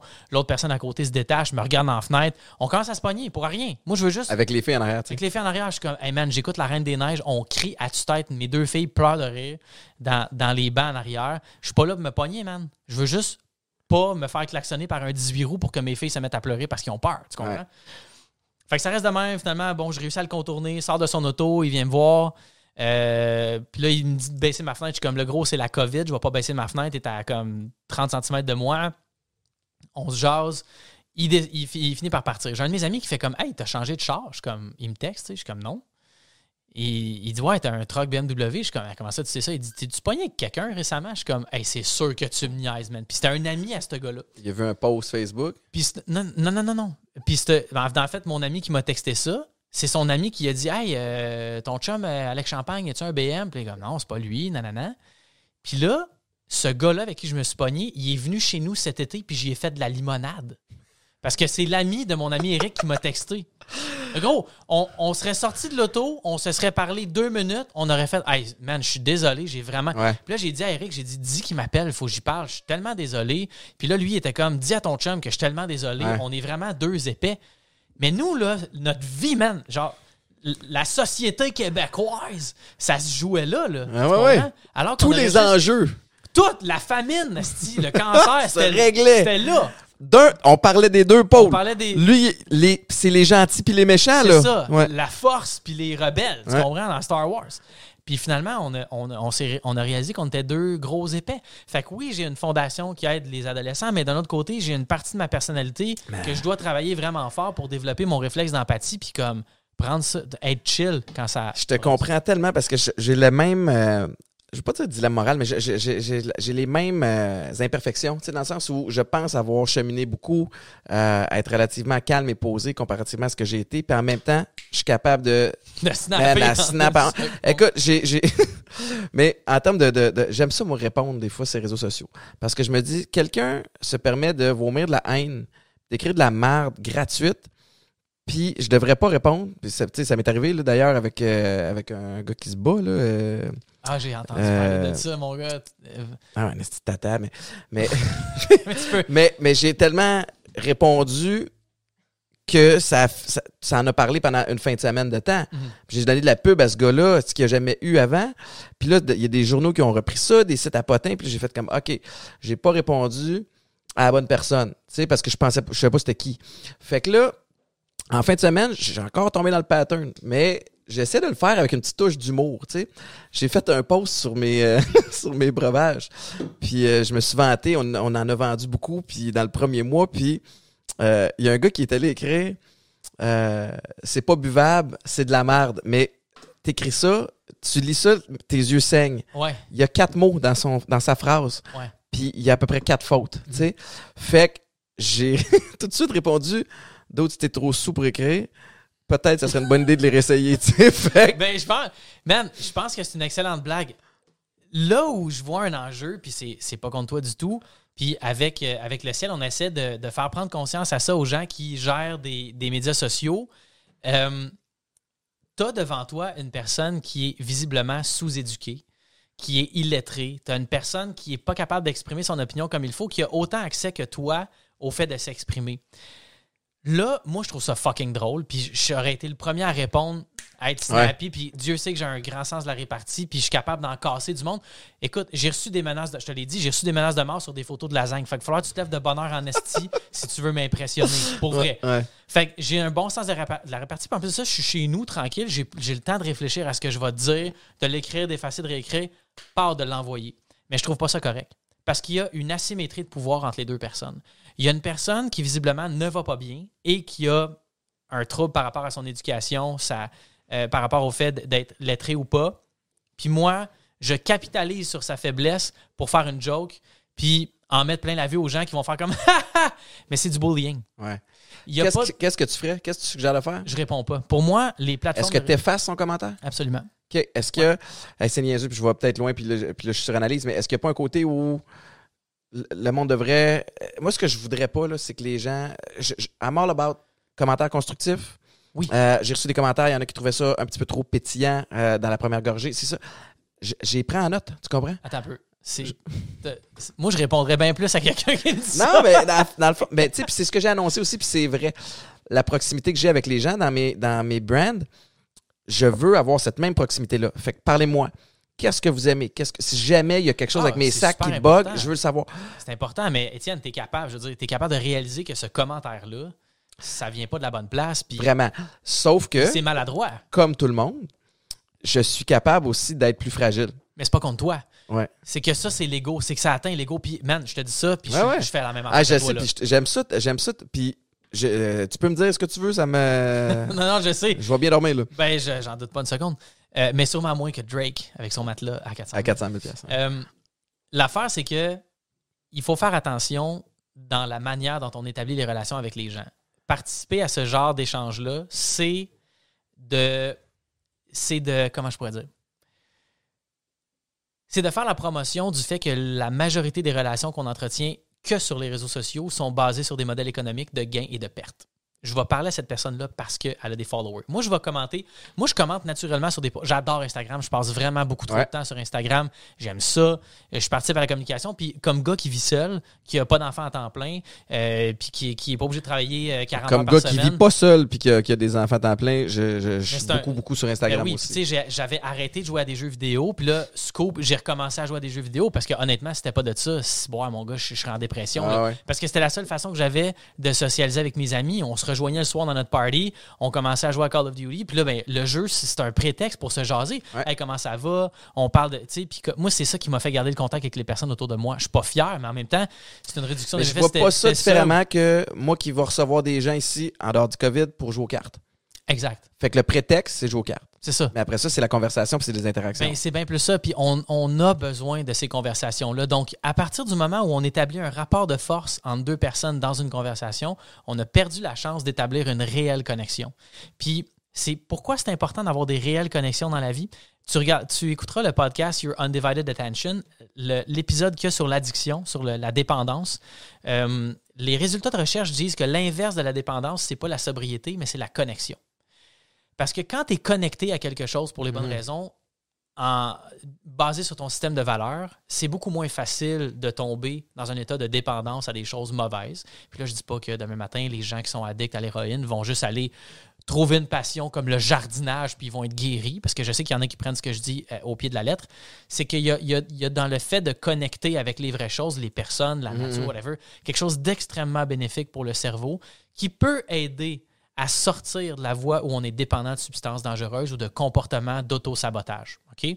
Euh, c'est pas moi qui le dis, c'est la science. On, on- on se base, on jasera des idées, on arrêtera de jaser des individus. L'autre affaire que je trouve extrêmement toxique, c'est quand on parle des individus à travers des médiums interposés. Ce que j'ai fait avec Caroline Néron, pour moi, c'est à bannir. Mm. Ça, c'est un grand regret que j'ai. Je réitère mes excuses à Caroline.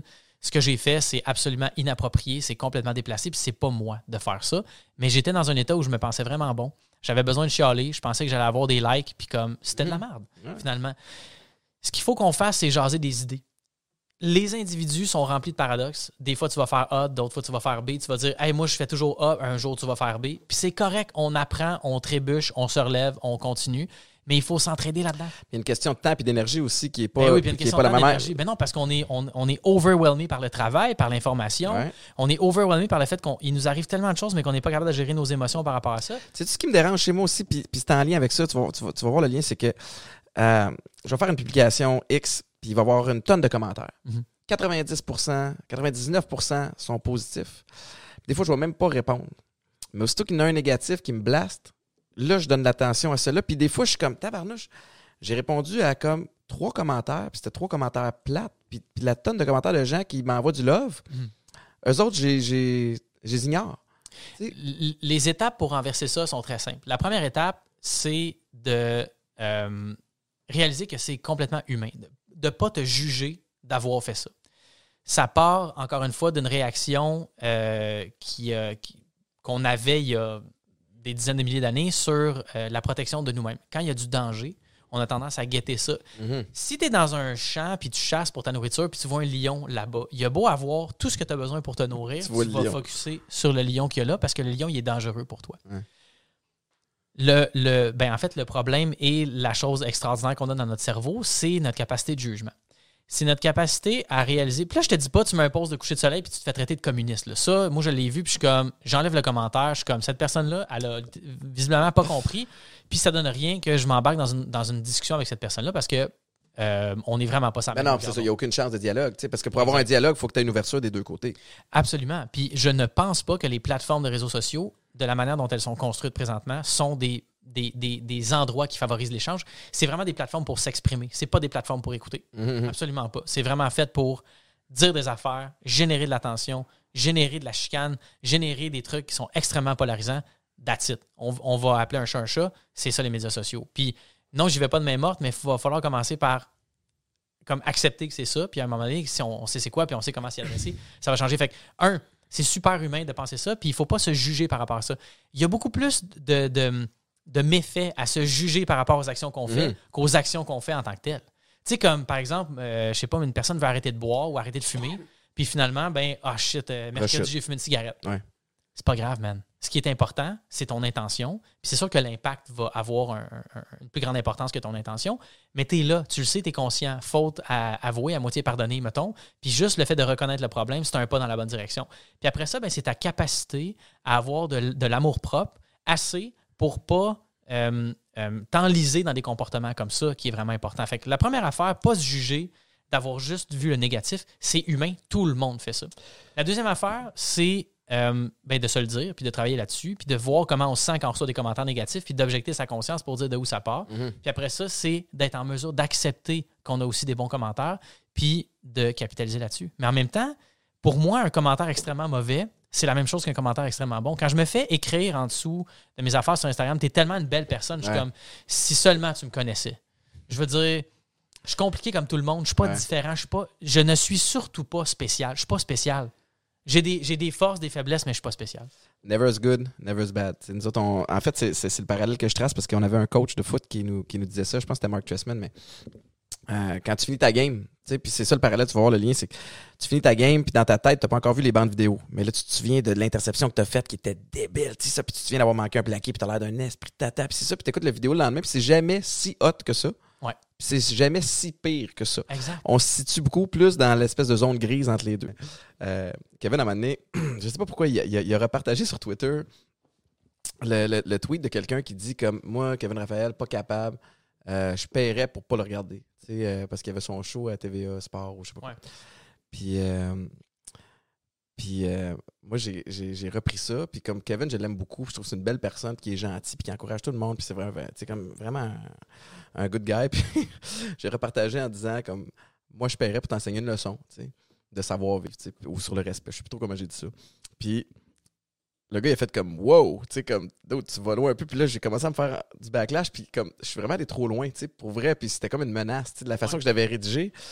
Puis là, j'étais comme, ah, comme, what do I do now? Ouais, c'est ça. Fait que là, je- fait puis mon, mon, mon- non, au- aujourd'hui, je pense que je ferais comme, ouais, excuse-moi, j'ai voulu défendre un chum, je suis allé trop loin. Mais là, j'étais comme, je m'étais engagé dans le fight, je suis comme, fuck it, all in, tu sais. Puis, euh, puis je me suis senti super mal parce que je suis retourné lire le tweet du gars. Puis le gars, il avait même pas tagué Kevin. Tu sais, il avait juste comme ventilé. En même temps, je trouve ça cave pareil que t'aies blasté quelqu'un sur les réseaux sociaux, puis juste parce que tu le tagues, tagues pas, c'est moins pire. Mais clairement, c'était à ses oreilles. Mais il a le droit. Tu sais, c'est pas illégal. Puis, euh, puis Non, moi, j'ai amené ça comme à un autre niveau. Puis finalement, j'ai amené plus d'attention sur son tweet de merde que ce qui était nécessaire.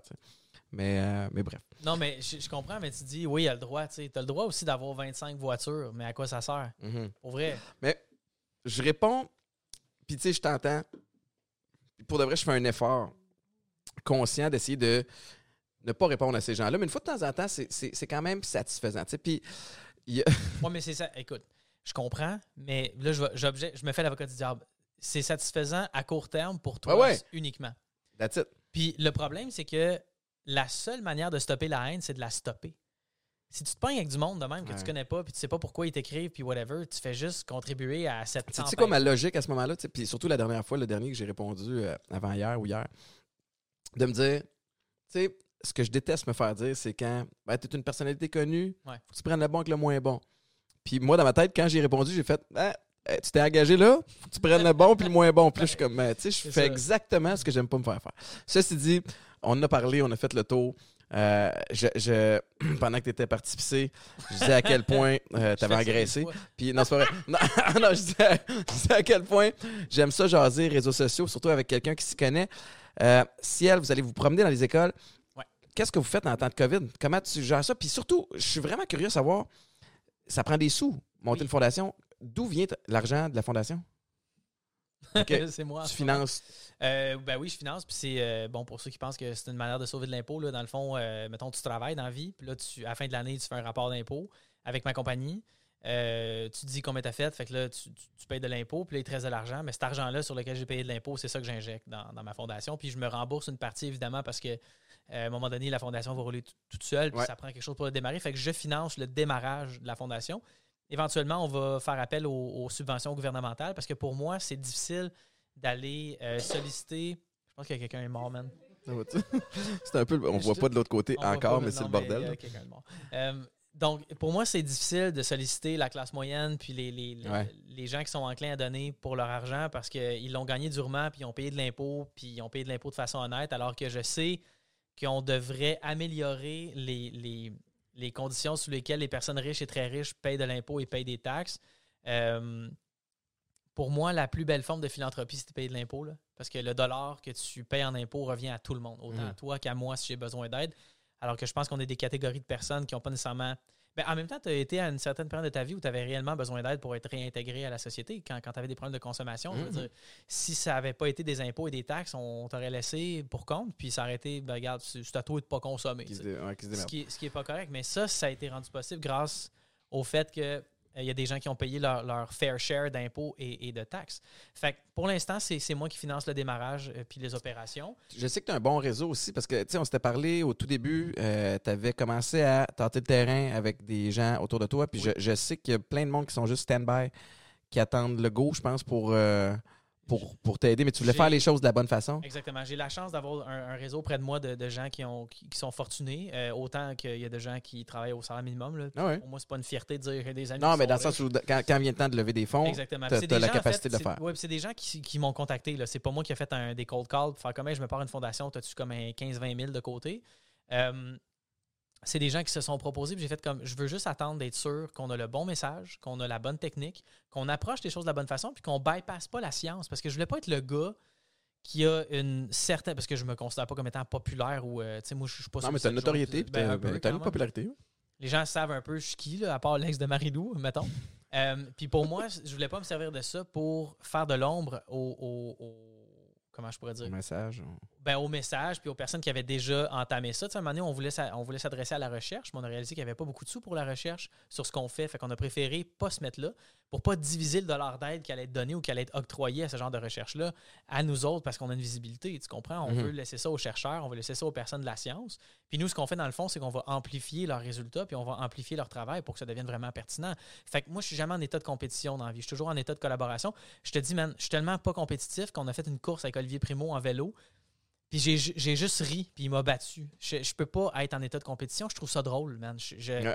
je suis pas capable de, de combattre puis d'être en compétition. Ça me fait trop rire. Moi, j'aime mieux quand tout le monde s'aide, puis c'est- tout le monde est content à, à la fin. tu sais.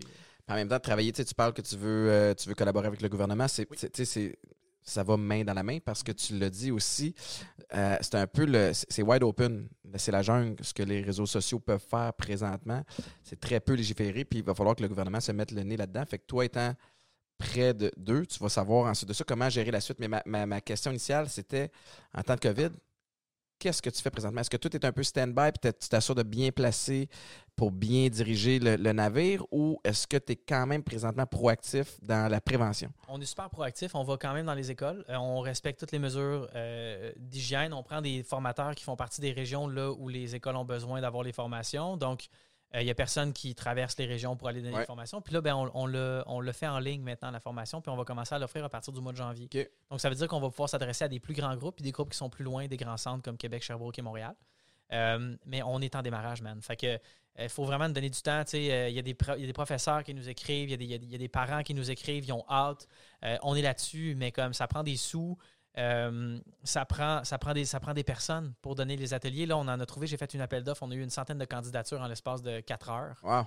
Euh, Là-dessus, on en a gardé 20. Pas que les autres étaient pas bons, mais qu'on avait mais besoin de, tri. personnes qui sont plus, qui sont disponibles beaucoup plus, euh, qui ont de l'expérience aussi, parce qu'il y a toute une manière d'interagir avec les jeunes, tout ça. Donc, on, on écoute, on essaie de faire avec l'époque. Tout Ouais. simplement. C'est tough, mais c'est ça le but, fait qu'on va, on va s'y conformer. Je t'ai pas demandé, mais qu'est-ce qui a nourri cette, euh, cette idée-là, cette passion-là? Ça part de où? C'est-tu parce que tu regardes euh, Jeanne, tu regardes Rose, puis tu te dis, ben, je veux qu'ils grandissent dans un monde qui est un petit peu plus safe ou, ou, ou qui sont mieux équipés pour les réseaux sociaux? C'est-tu, tu sais, ça part Euh, de là? ça, va plus loin que ça. Quand je faisais des crises de panique, euh, ma première crise de panique que j'ai faite à 18 ans, j'étais à job, puis à un moment donné, je pensais que j'allais mourir instantanément. Euh, ils appellent ça en anglais le impending sense of doom, qui est un des, des, des, euh, des- symptômes de, de- de la, de la crise de panique, la crise d'angoisse. Euh, je pensais que je faisais une crise de cœur, littéralement. Puis bon, euh, ça s'explique par un, un paquet de, de- de- faits scientifiques, mais je n'étais pas bien dans ma vie, j'avais pas une bonne hygiène de vie, je savais pas où je voulais m'en aller, je réalisais comme la, la difficulté d'exister. Puis j'étais comme, oh my god, euh, on, on m'a caché bien des affaires sur c'était quoi la réalité de la vie. Alors là que je m'en vais en appartement, je rentre à l'école de l'humour, Mhm. j'étais comme, j'étais overwhelmé. Puis je me suis dit, si tout le monde comprenait comment je me sens, puis faisait comme, hey, dude, c'est chill, je me sentirais mieux. Puis je me suis dit, on n'arrivera jamais à un résultat de paix sociale si on n'est pas tous témoins de nos propres euh, struggles, de nos propres combats intérieurs. Fait que pour moi, la fondation, ça partait d'un enjeu que j'avais moi-même. C'est un peu égoïste parce que je me suis dit, ben regarde, j'ai un, un enjeu avec les réseaux sociaux. J'ai appris comment faire fortune avec ça. Je suis devenu indépendant de fortune euh, pratiquement overnight grâce à Facebook et, et Instagram. Mais j'ai jamais trouvé de manière de bien me sentir. Comme je te disais, si tu googles comment se servir des médias sociaux, ben, tu vas savoir comment faire de l'argent, mais tu ne sauras pas comment bien te sentir. On ne Mhm. parlera pas de l'étiquette. Fait que, pour moi, c'est venu, puis ça s'est comme renforcé dans les deux dernières années. Quand j'ai quitté trois fois par jour, on avait monté trois fois par jour. À la base, trois fois par jour, on s'adressait aux personnes qui avaient des troubles du comportement alimentaire. Parce que Marie-Lou avait été euh, avait souffert d'anorexie pendant quatre ans. Puis une de ses manières, une des manières de s'en sortir, avec la thérapie, la lecture, le travail personnel, c'était d'apprendre à cuisiner. En apprenant à cuisiner, elle réalisait qu'est-ce que la nourriture avait comme effet positif sur son corps, puis elle Mhm. a recommencé à manger. Puis il y a beaucoup de parents qui ont témoigné de l'importance de ce qu'on faisait en venant nous voir puis en disant Vous avez sauvé ma fille. Puis là, je, je te dis pas ça pour me vanter ou pour être prétentieux, mais ce que je veux dire, c'est qu'on a posé un geste pour les bonnes raisons et ça a eu des répercussions très positives au sein d'une certaine communauté. J'ai des parents qui venaient me voir à mes ateliers, j'ai des ados qui venaient me voir à mes ateliers puis qui disaient Ah, mais tu sais, c'était vraiment cool d'apprendre comment faire des photos, mais comment qu'on fait pour avoir plus de likes? Comment qu'on fait pour avoir plus Mm. d'abonnés Puis j'étais comme Je sais pas, man. Je sais vraiment pas. Tu peux euh, faire des choses extrêmement problématiques puis filmer ça puis tu vas avoir plein d'attention. Tu peux faire un geste euh, super bon, tu vas filmer ça, tu vas avoir plein d'attention. Mais tenir ça puis bâtir une communauté pour la pérennité, j'en ai aucune idée, mais je Ouais. pense qu'il faut que ce soit la conséquence de quelque chose que tu fais bien. Ça, c'est Serge Beauchemin, l'ex-dragon, qui est un- Ouais. un, de mes amis, qui m'avait appris ça à un moment donné. Au début de trois fois par jour, il nous avait donné du mentorat gratuitement euh, à Marie-Lou et à moi. Puis il nous avait dit l'argent, la visibilité, le pouvoir, les connaissances, c'est quelque chose qu'il faut, que- faut que ce soit la conséquence de quelque chose que tu fais bien. C'est le savoir-être qui va mener au savoir-faire. C'est Et non l'inverse. Puis nous autres, malheureusement, dans la société, on enseigne l'inverse. c'est exactement ça. En fait, on n'enseigne pas l'inverse, on enseigne que le on enseigne savoir-faire. juste le savoir-faire. Puis, puis, Mais puis- encore une fois, c'est basé sur un modèle économique qui n'est pas basé sur la bienveillance. C'est un modèle économique qui rapporte à une très petite poignée de personnes qui veulent mettre du gaz dans leur crise de bateau à 20 millions. Mhm. Moi, ça, ça m'écœure, tu comprends? Ça m'écœure vraiment beaucoup parce que ça fait en sorte qu'il y a des gens qui ne sont pas en mesure de s'émanciper correctement. D'un autre côté, je suis pour la liberté économique parce qu'on le sait, il y a des études qui le prouvent, que les pays avec la plus grande liberté économique, c'est aussi les pays avec la plus grande liberté d'expression, avec le moins d'oppression sur les, les différentes strates de la société. Euh, c'est aussi les pays où il y a le moins de problèmes psychosociaux, mais on en a quand même. Donc, en ce moment, notre système, il fonctionne pas. Notre système capitaliste fonctionne pas. Je suis le premier à trouver ça le fun de faire de l'argent. Quand je vois que je vends des ateliers, je vends 300 places en 4 jours, je suis comme, oh my God, c'est extraordinaire. Mais je sais que cet argent-là, je ne garde pas pour m'acheter des bibelots en or. Je veux dire, je paye ou un lit à 400 000. ou un lit à 400 000. Je paye l'impôt qu'il faut que je paye dessus, je paye les taxes que j'ai à payer. Ah ouais. Puis ensuite de ça, ben, je le distribue dans des affaires que je pense que, un, ils vont me faire du bien, mais il faut que je paye mon loyer, il faut que je mange aussi. Ouais. Mais comme, tu sais, je mange pas des pépettes d'or, puis euh, j'habite pas dans un château. Je- mon hypothèque me coûte 700$ piastres par mois. Tu sais, je suis pas, pas excessif, là. Tu comprends? La plus grosse dépense que j'ai, c'est mon char parce que j'ai comme un. Puis, puis je, vise à, à me Mais déconditionner. t'as le droit aussi, par exemple. Oui, j'ai le je, droit, je mais à comprends qu'on est en mode minimaliste. Puis, tu sais, un des. J'ai le droit, mais à quoi ça sert, Étienne? C'est faux l'important. Tu peux faire bien des affaires dans la vie. Ça sert à. Mais à quoi ça mais sert? moi, ça, je peux challenger ça, par exemple. Non, mais dans le sens où ça, ça sert à. Tu tripes char. Tu conduis un gros char. Tu peux te le permettre. Tu blesses pas personne. Mhm. Tu continues, tu donnes d'un côté. Puis tu profites de l'autre aussi. Fait, que ça. Si à maner, parce qu'il faut pas que ça devienne maladif non plus à, à trop vouloir euh, euh, s'assurer d'être euh, dans, dans le minimalisme, dans la, dans, dans la pureté. Tu sais, comme, c'est pas impur. L'argent, c'est pas le mal. Puis, tu sais, ça, c'est un enjeu des fois qu'on a au Québec. Tu sais, où, oups, tu fais de l'argent, faut pas trop que t'en parles. Parce que là, l'argent, t'es perçu comme un crosseur si t'en as. Mhm. Spontanément. Ben pourquoi? Parce que ben, ben, mais cette réaction-là, elle est légitime parce que ça vient de quelque part. Je veux dire, quand nos parents travaillaient dans des shops puis ils se faisaient exploiter par le boss, ben Mhm. là, on n'a pas eu le choix de mettre des syndicats en place parce qu'à un moment donné, il y a des gens qui se faisaient manger à laine sur le dos Ouais. puis c'est pas correct. Maintenant, c'est pas moins violent, c'est juste plus sophistiqué. On le fait d'une autre manière. On Ah ouais. dit, viens travailler chez Google, il y a de laveuse, sécheuse, tu peux t'entraîner, Ouais, faire du yoga, on va, on, on va te, te- te- te- te plaquer en or, on va garder tes enfants, mais c'est comme non, d'autres, c'est pas ça que je veux, paye-moi plus, fais-moi travailler moins. Si tu es capable de m'offrir ça, cet argent-là, au lieu de t'en servir pour sauver de l'impôt, donne-moi-la. Moi, Ouais. je sais qu'est-ce que je vais faire avec. Puis si j'en ai trop, je vais faire la même affaire. Ça, c'est le vrai trickle-down économique. C'est d'empowerer les gens avec l'argent, Ouais. mais de leur faire prendre conscience qu'il faut que leurs dépenses soient en lien avec leur système de valeur. Mhm. Moi, il y a un gars que, que je suis sur, sur Instagram, Olivier Benloulou. Il y a une collection de voitures qui me fait mourir. Il y a des chars, mon gars. là. Il y a une Bugatti Chiron. Elle est hallucinante. Le gars, il dit des affaires vraiment pertinentes, mais j'aimerais vraiment ça m'asseoir avec lui et faire comme pourquoi 35 voitures? Puis en même temps, s'il réussit à générer des revenus avec ça, puis j'ai aucun jugement en- face à cette personne-là. Je veux dire, je, je vais autant prendre deux heures de ma vie pour jaser avec lui que je vais prendre deux heures de ma vie pour jaser avec une personne d'une communauté marginalisée ou whatever, parce que, man, on n'a pas le choix de vivre ensemble. Je peux pas faire semblant qu'un ou l'autre n'existe pas, puis Ah je ouais. peux pas condamner un avec un jugement de valeur ou condamner l'autre avec un jugement de valeur. Tu comprends? Pour moi, on doit ouvrir la discussion, puis est-ce qu'on doit censurer les gens? Non, mais on doit choisir les conversations qu'on a, par exemple. Tu as choisi de t'associer avec Emmanuel Parent. Oui. Pourquoi? Hey, ça, man, c'est tellement drôle. Euh, le 2 décembre 2019, je fais une vidéo, je dis que j'avais dit quand j'allais vendre mes, mes voitures, mes motos, toutes les affaires que j'avais pas de besoin pour être heureux, j'allais. T'as fait un Elon Musk de toi avant qu'Elon Musk le fasse. Elon Musk, il est, il est juste épais. Elon Musk, honnêtement, j'ai bien de la misère avec ce gars-là parce que c'est le gars le plus intelligent, le plus stupide au monde. Puis je- il serait là, j'y dirais.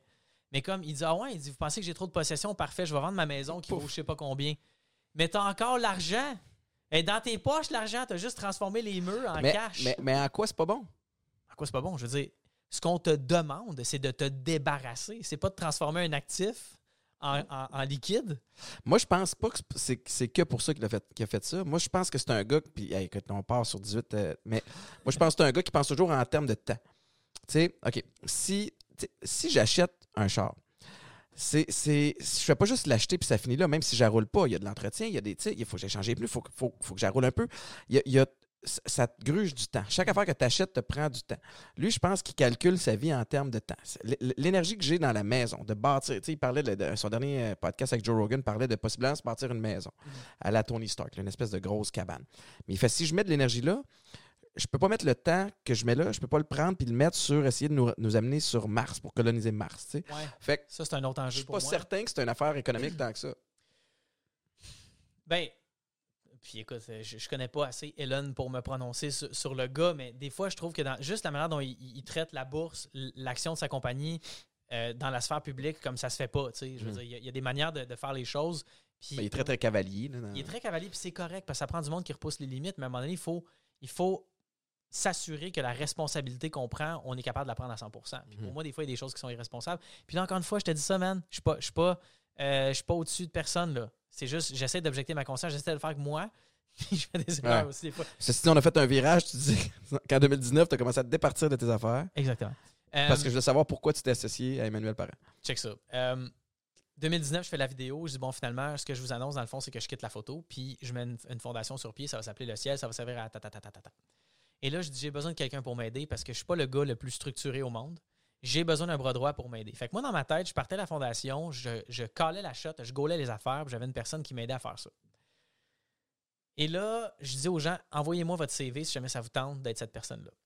J'ai reçu, j'ai reçu euh, 135, entre 135 et 155, je me souviens plus, là, euh, parce que je me souviens du chiffre qui avait augmenté sur ma boîte de courriel, euh, CV en une heure après la vidéo. Les gens étaient comme Holy shit, on veut, te- on donner un coup de main. Et là, j'ai dit, je serai jamais capable de trier ça, man. Je sais pas quoi faire. Fait que j'ai dit, la vie va bien me servir. J'ai scrollé mon téléphone au hasard, puis j'ai pointé un nom. C'est tombé sur Emmanuel Parent. Puis je mets son nom de famille parce que j'ai une amie qui s'appelle Marie-Joëlle Parent que, j'adore, je trouve extraordinaire. Puis Emmanuel, j'ai failli appeler Jeanne Emmanuel. C'était dans nos choix. Fait que j'ai dit Ah, c'est quand même drôle. Je vais lire ce qu'elle a à dire.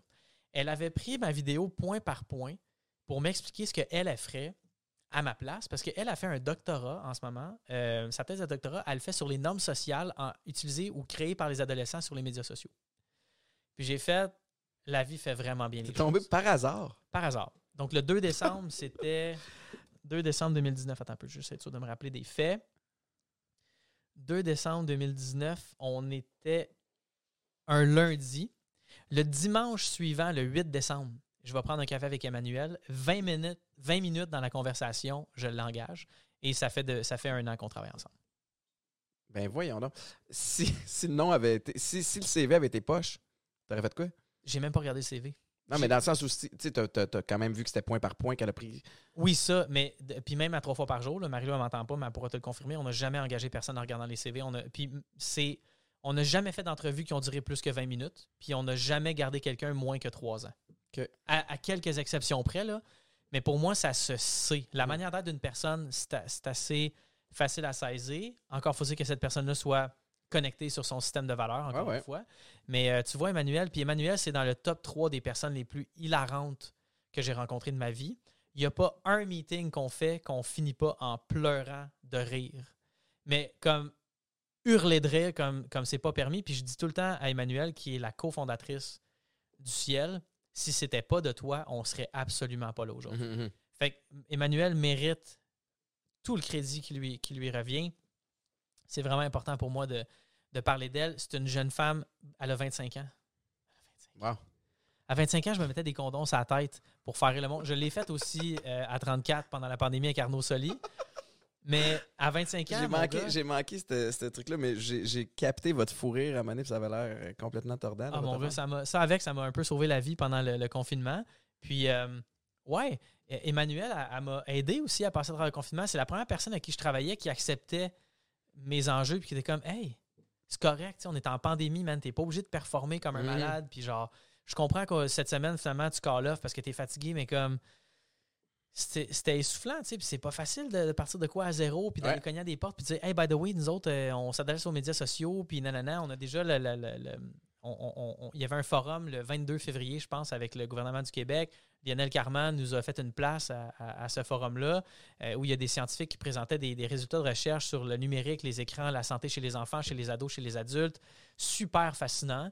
Donc, on sait qu'on a une certaine crédibilité. Puis écoute, je, je- je vois comment les gens réagissent à notre contenu, puis je suis tellement, tellement content, man. Je suis Mhm. tellement, tellement, tellement heureux. Puis Emmanuel euh, est, est grandement responsable de la réussite et du maintien de la pérennité de, de cette aventure-là. Comment tu vas être capable de calculer le, le succès de, puis l'impact que vous allez avoir? Euh, je ne sais pas si je vais le voir de mon vivant, mais je vais être capable de le mesurer avec les échos que je vais avoir Mhm. de l'impact qu'on a sur le terrain. Quand j'ai compris que trois fois par jour avait un impact, quand un matin qu'on allait signer des livres à Québec, il y a une madame qui a traversé la rue, en plein milieu de la rue à Québec, en pleurant, puis elle est venue prendre Marie-Lou de même. Mhm. Puis elle dit, elle avait de la difficulté à parler, elle pleurait, mon gars, comme si elle venait de perdre quelqu'un, puis elle disait, tu peux pas comprendre comment t'as sauvé notre famille. Moi, j'étais Ah ouais, moi, je fais des photos de muffins, tu comprends? Puis là, je suis comme, Que- qu'est-ce qui se passe? Puis là, Marie-Lou, on commence à poser des questions. Mais ma fille, ça fait trois fois euh, qu'on l'a fait hospitaliser, tout ça. Puis à un moment donné, elle était à l'hôpital. Elle a, elle a pris votre livre. Puis un soir qu'elle revenait à la maison, elle nous a fait à souper puis elle a mangé avec nous. Je t'en parle, j'ai le moton, mon gars. Wow. Ça me fait capoter parce que il n'y a pas de petits gestes que tu peux faire. Puis oui, trois fois par jour, toute la cuisine blanche, euh, le- le- le- la routine du matin, la vidéo qui nous a valu les, les- Mhm. les- les pires insultes au monde. Puis, tu sais, on a fait des erreurs puis tout ça, mais à la fin de la journée, moi, puis je sais que c'est Kéten, puis tout le monde dit ça, mais j'ai fait la différence dans la vie d'une personne. tu. Si j'ai empêché cette personne-là d'aller plus, plus profond dans, dans son désespoir, ou puis je, je prétends pas avoir cette- ce pouvoir-là, mais, Mais si tu je l'as. Puis, puis Marie-Lou aussi, puis vous as un côté. Puis Marie-Lou, je la connais pas. Toi, je te connais un peu plus, mais tu as un côté humain très développé. Euh, ben, tu- ça, vient, ça vient du fait que j'ai beaucoup souffert, tu sais. Est-ce qu'il n'y a pas une. euh, Je, je- je vais te poser la question en, en te parlant de moi. Mhm. euh, quand j'ai parlé ouvertement de mes enjeux avec la dépendance, les enjeux de santé mentale, que je me suis remis à la map, euh, puis que j'ai décidé d'être un livre ouvert avec ça, j'ai reçu et je continue de recevoir à toutes les semaines des centaines de messages de gens qui s'identifient, Ah, des gens qui sont en détresse psychologique, de gens qui s'inquiètent pour des proches. Et je dois admettre que par moment, c'est lourd un peu. Et je ne suis pas thérapeute. Je suis certainement pas un médecin euh, traitant en santé mentale ou ni un expert. Je ne suis qu'un gars qui l'a vécu. Est-ce que toi, de ce côté-là, tu as une espèce de système où, euh, où, tu as de l'aide pour gérer ces, ces commentaires-là, ces trucs-là? Est-ce que tu réponds à tout le monde? Comme, comment Non. tu gères ça? Euh, J'en reçois au- aussi, c'est sûr. Euh, surtout quand je vais parler de, de dépression, de troubles anxieux, de- d'arrêter de, boire de l'alcool, tout ça, j'en reçois. J'essaie de répondre à, à quelques moments, mais euh, je peux pas faire ça parce que je suis un gars qui est, très sensible. Je suis très, très affecté par le climat social et le, le- le mal des gens. Euh, ça me touche réellement profondément. Ça me fait vraiment quelque chose. Ouais. J'ai jamais fait d'insomnie de ma vie, sauf au début du confinement, parce que je voyais les impacts économiques sur les personnes vulnérables, puis comme ça me faisait vraiment quelque chose. Puis je te dis pas ça pour avoir l'air cute, je te dis ça parce que, man, ça, me- ça me fait de quoi? J'avais six ans, puis je faisais des crises de larmes à mon père quand je voyais des itinérants, tu sais. Parce que je comprenais pas pourquoi il n'y avait pas de maison, puis ça me faisait capoter, puis j'ai toujours été de même, puis je m'en, cache pas. Puis mon plus grand, mon, mon- ma plus grande réussite pour moi dans la vie, c'est d'avoir préservé ma sensibilité. Euh, c'est tellement l'affaire la plus importante. Fait que non, je réponds pas à tout le monde parce que je suis pas une, une- une personne qui est, qui est apte à le faire. Je suis Mm. pas un professionnel de la, de la santé mentale. Je prétends pas le faire. Mais ce que je fais, c'est publiquement, je vais partager Ouais. des ressources, je vais envoyer Un beau modèle, gens, t'es- tu diriges dans les bonnes, dans les bonnes ben, directions. j- j'essaye, man. Je- C'est pas, c'est, pas mon combat, tu sais. Puis, puis euh, il y a, c'est que la personne qui vient, qui s'adresse à moi pour ça, me donne un pouvoir. Puis c'est pas un pouvoir dont je suis prête à assumer les responsabilités. Parce que si cette personne-là prend une décision à cause de ce que j'y ai dit, puis que ça vire bien ou ça vire mal, c'est moi qui est responsable en quelque part. Je peux me déresponsabiliser puis intellectualiser pourquoi c'est pas ma faute ou whatever, mais je me suis commis. Puis je me dis, tant qu'à m'engager, je vais le faire pour les bonnes raisons et Mhm. je n'ai pas la capacité de faire ça, donc je réponds pas. Ouais. Euh, D'un autre côté, le fait d'accepter de répondre puis de parler à cette personne-là, c'est, c'est d'acquiescer que la meilleure ressource que cette personne-là a, c'est toi. Ouais. Puis c'est comme pour moi, je donne jamais d'argent à des itinérants qui viennent quêter. Je vais donner de la bouffe, des vêtements, je donne jamais d'argent. Parce que pour moi, c'est de dire voici ce que tu mérites. Si tu continues à faire ça, on va te donner de l'argent puis on va te, te garder là-dedans. Il y a beaucoup d'autres enjeux reliés à l'itinérance. Mhm. Mais je pense Je comprends que, ton angle. Mais je, mais je pense que pour aider l'itinérance, on doit mettre en place des Ça structures va plus loin que de donner pièce. On réglera pas la misère avec un chèque. Tu comprends? Ouais. Fait que je préfère donner des choses essentielles que de donner de l'argent qui peuvent se transformer en consommation euh, supplémentaire. Et alors là, j'aurais participé à un problème qui fait en sorte que cette personne-là reste Mhm. dans la rue, tu sais. Puis, puis euh, il y a plein de gens qui pensent différemment, puis c'est correct, mais moi, je pense encore une fois, je vais revenir à ça, la meilleure forme de philanthropie, c'est de payer des taxes et des impôts. Puis moi, ça m'écœure d'entendre du monde dire Ouais, mais là, si on te met à, à faire en sorte que tu peux pas faire plus de revenus, ben là, tu vas travailler moins. Je suis comme parfait, mais les revenus supplémentaires que tu aurais reçus, ben, ils vont aller à quelqu'un d'autre. Cette personne-là, donné, quand elle va avoir capé ses revenus, quelqu'un d'autre va en faire. On va empêcher les monopoles. On va empêcher le fait qu'on qu'on retient de l'argent dans les mains d'une petite poignée de gens qui s'en servent pour s'acheter 14 Ferrari. Mhm. Puis je pense que c'est correct. J'ai rien contre ça. Mais en même temps, j'aimerais ça m'asseoir avec une personne qui en a 14 Ferrari puis faire comme What's the deal? Tu sais, comment.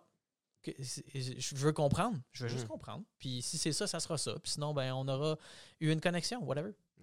C'est inspirant, man. Je sais pas trop, man. Je sais, euh, tu me demandes, tu t'en vas où dans la vie? Puis je suis j'en ai aucune calice d'idée. C'est ma, ma prochaine question. Mais en fait, non, pas. mais je voulais savoir en terminant, tu sais, comme, what's next? Tu sais, pour Alex, je, Oh là, sais what's next pour Ciel. Euh, tu sais, d'un côté, tu as Ciel, de l'autre côté, euh, tu as tes ateliers de photographie qui sont Mhm. encore ultra populaires. D'ailleurs, c'est un, un cadeau que j'avais donné à Maïka. euh, Elle est jamais venue. Elle n'est jamais venue parce que Maïka a fait à sa tête. C'est un autre. On pourrait partir pendant des heures.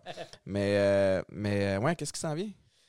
Qu'est-ce qui s'en vient? Moi, quand les gens me demandent ce que je fais présentement dans la vie, je suis comme j'ai du fun. Ouais. Euh, C'est un beau luxe, c'est une belle liberté Oh, que tu peux avoir Dieu. à l'âge que tu as. Tu sais. Un- C'est plus que du luxe pour vrai parce que je regarde le climat social puis je regarde la récession économique qui grandit.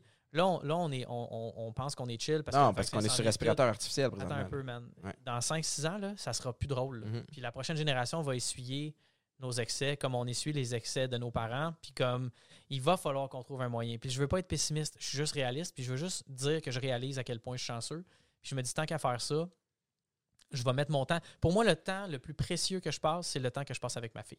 Je, je me considère pas encore comme le père le plus présent puis le meilleur, mais tu sais, on a toujours du chemin à faire, mais je pense que je suis très présent et Mhm. doux avec ma fille. Puis là, la relation est le fun parce qu'elle parle plus, puis Elle est rendue à quel âge, là? 5 ans. Ok. 5 ans dans, on est quoi là? On est le, le 8, 5 ans dans 7 jours. Wow. Euh, Ah, c'est le fun. C'est une be- 17 c'est un bel 9 âge.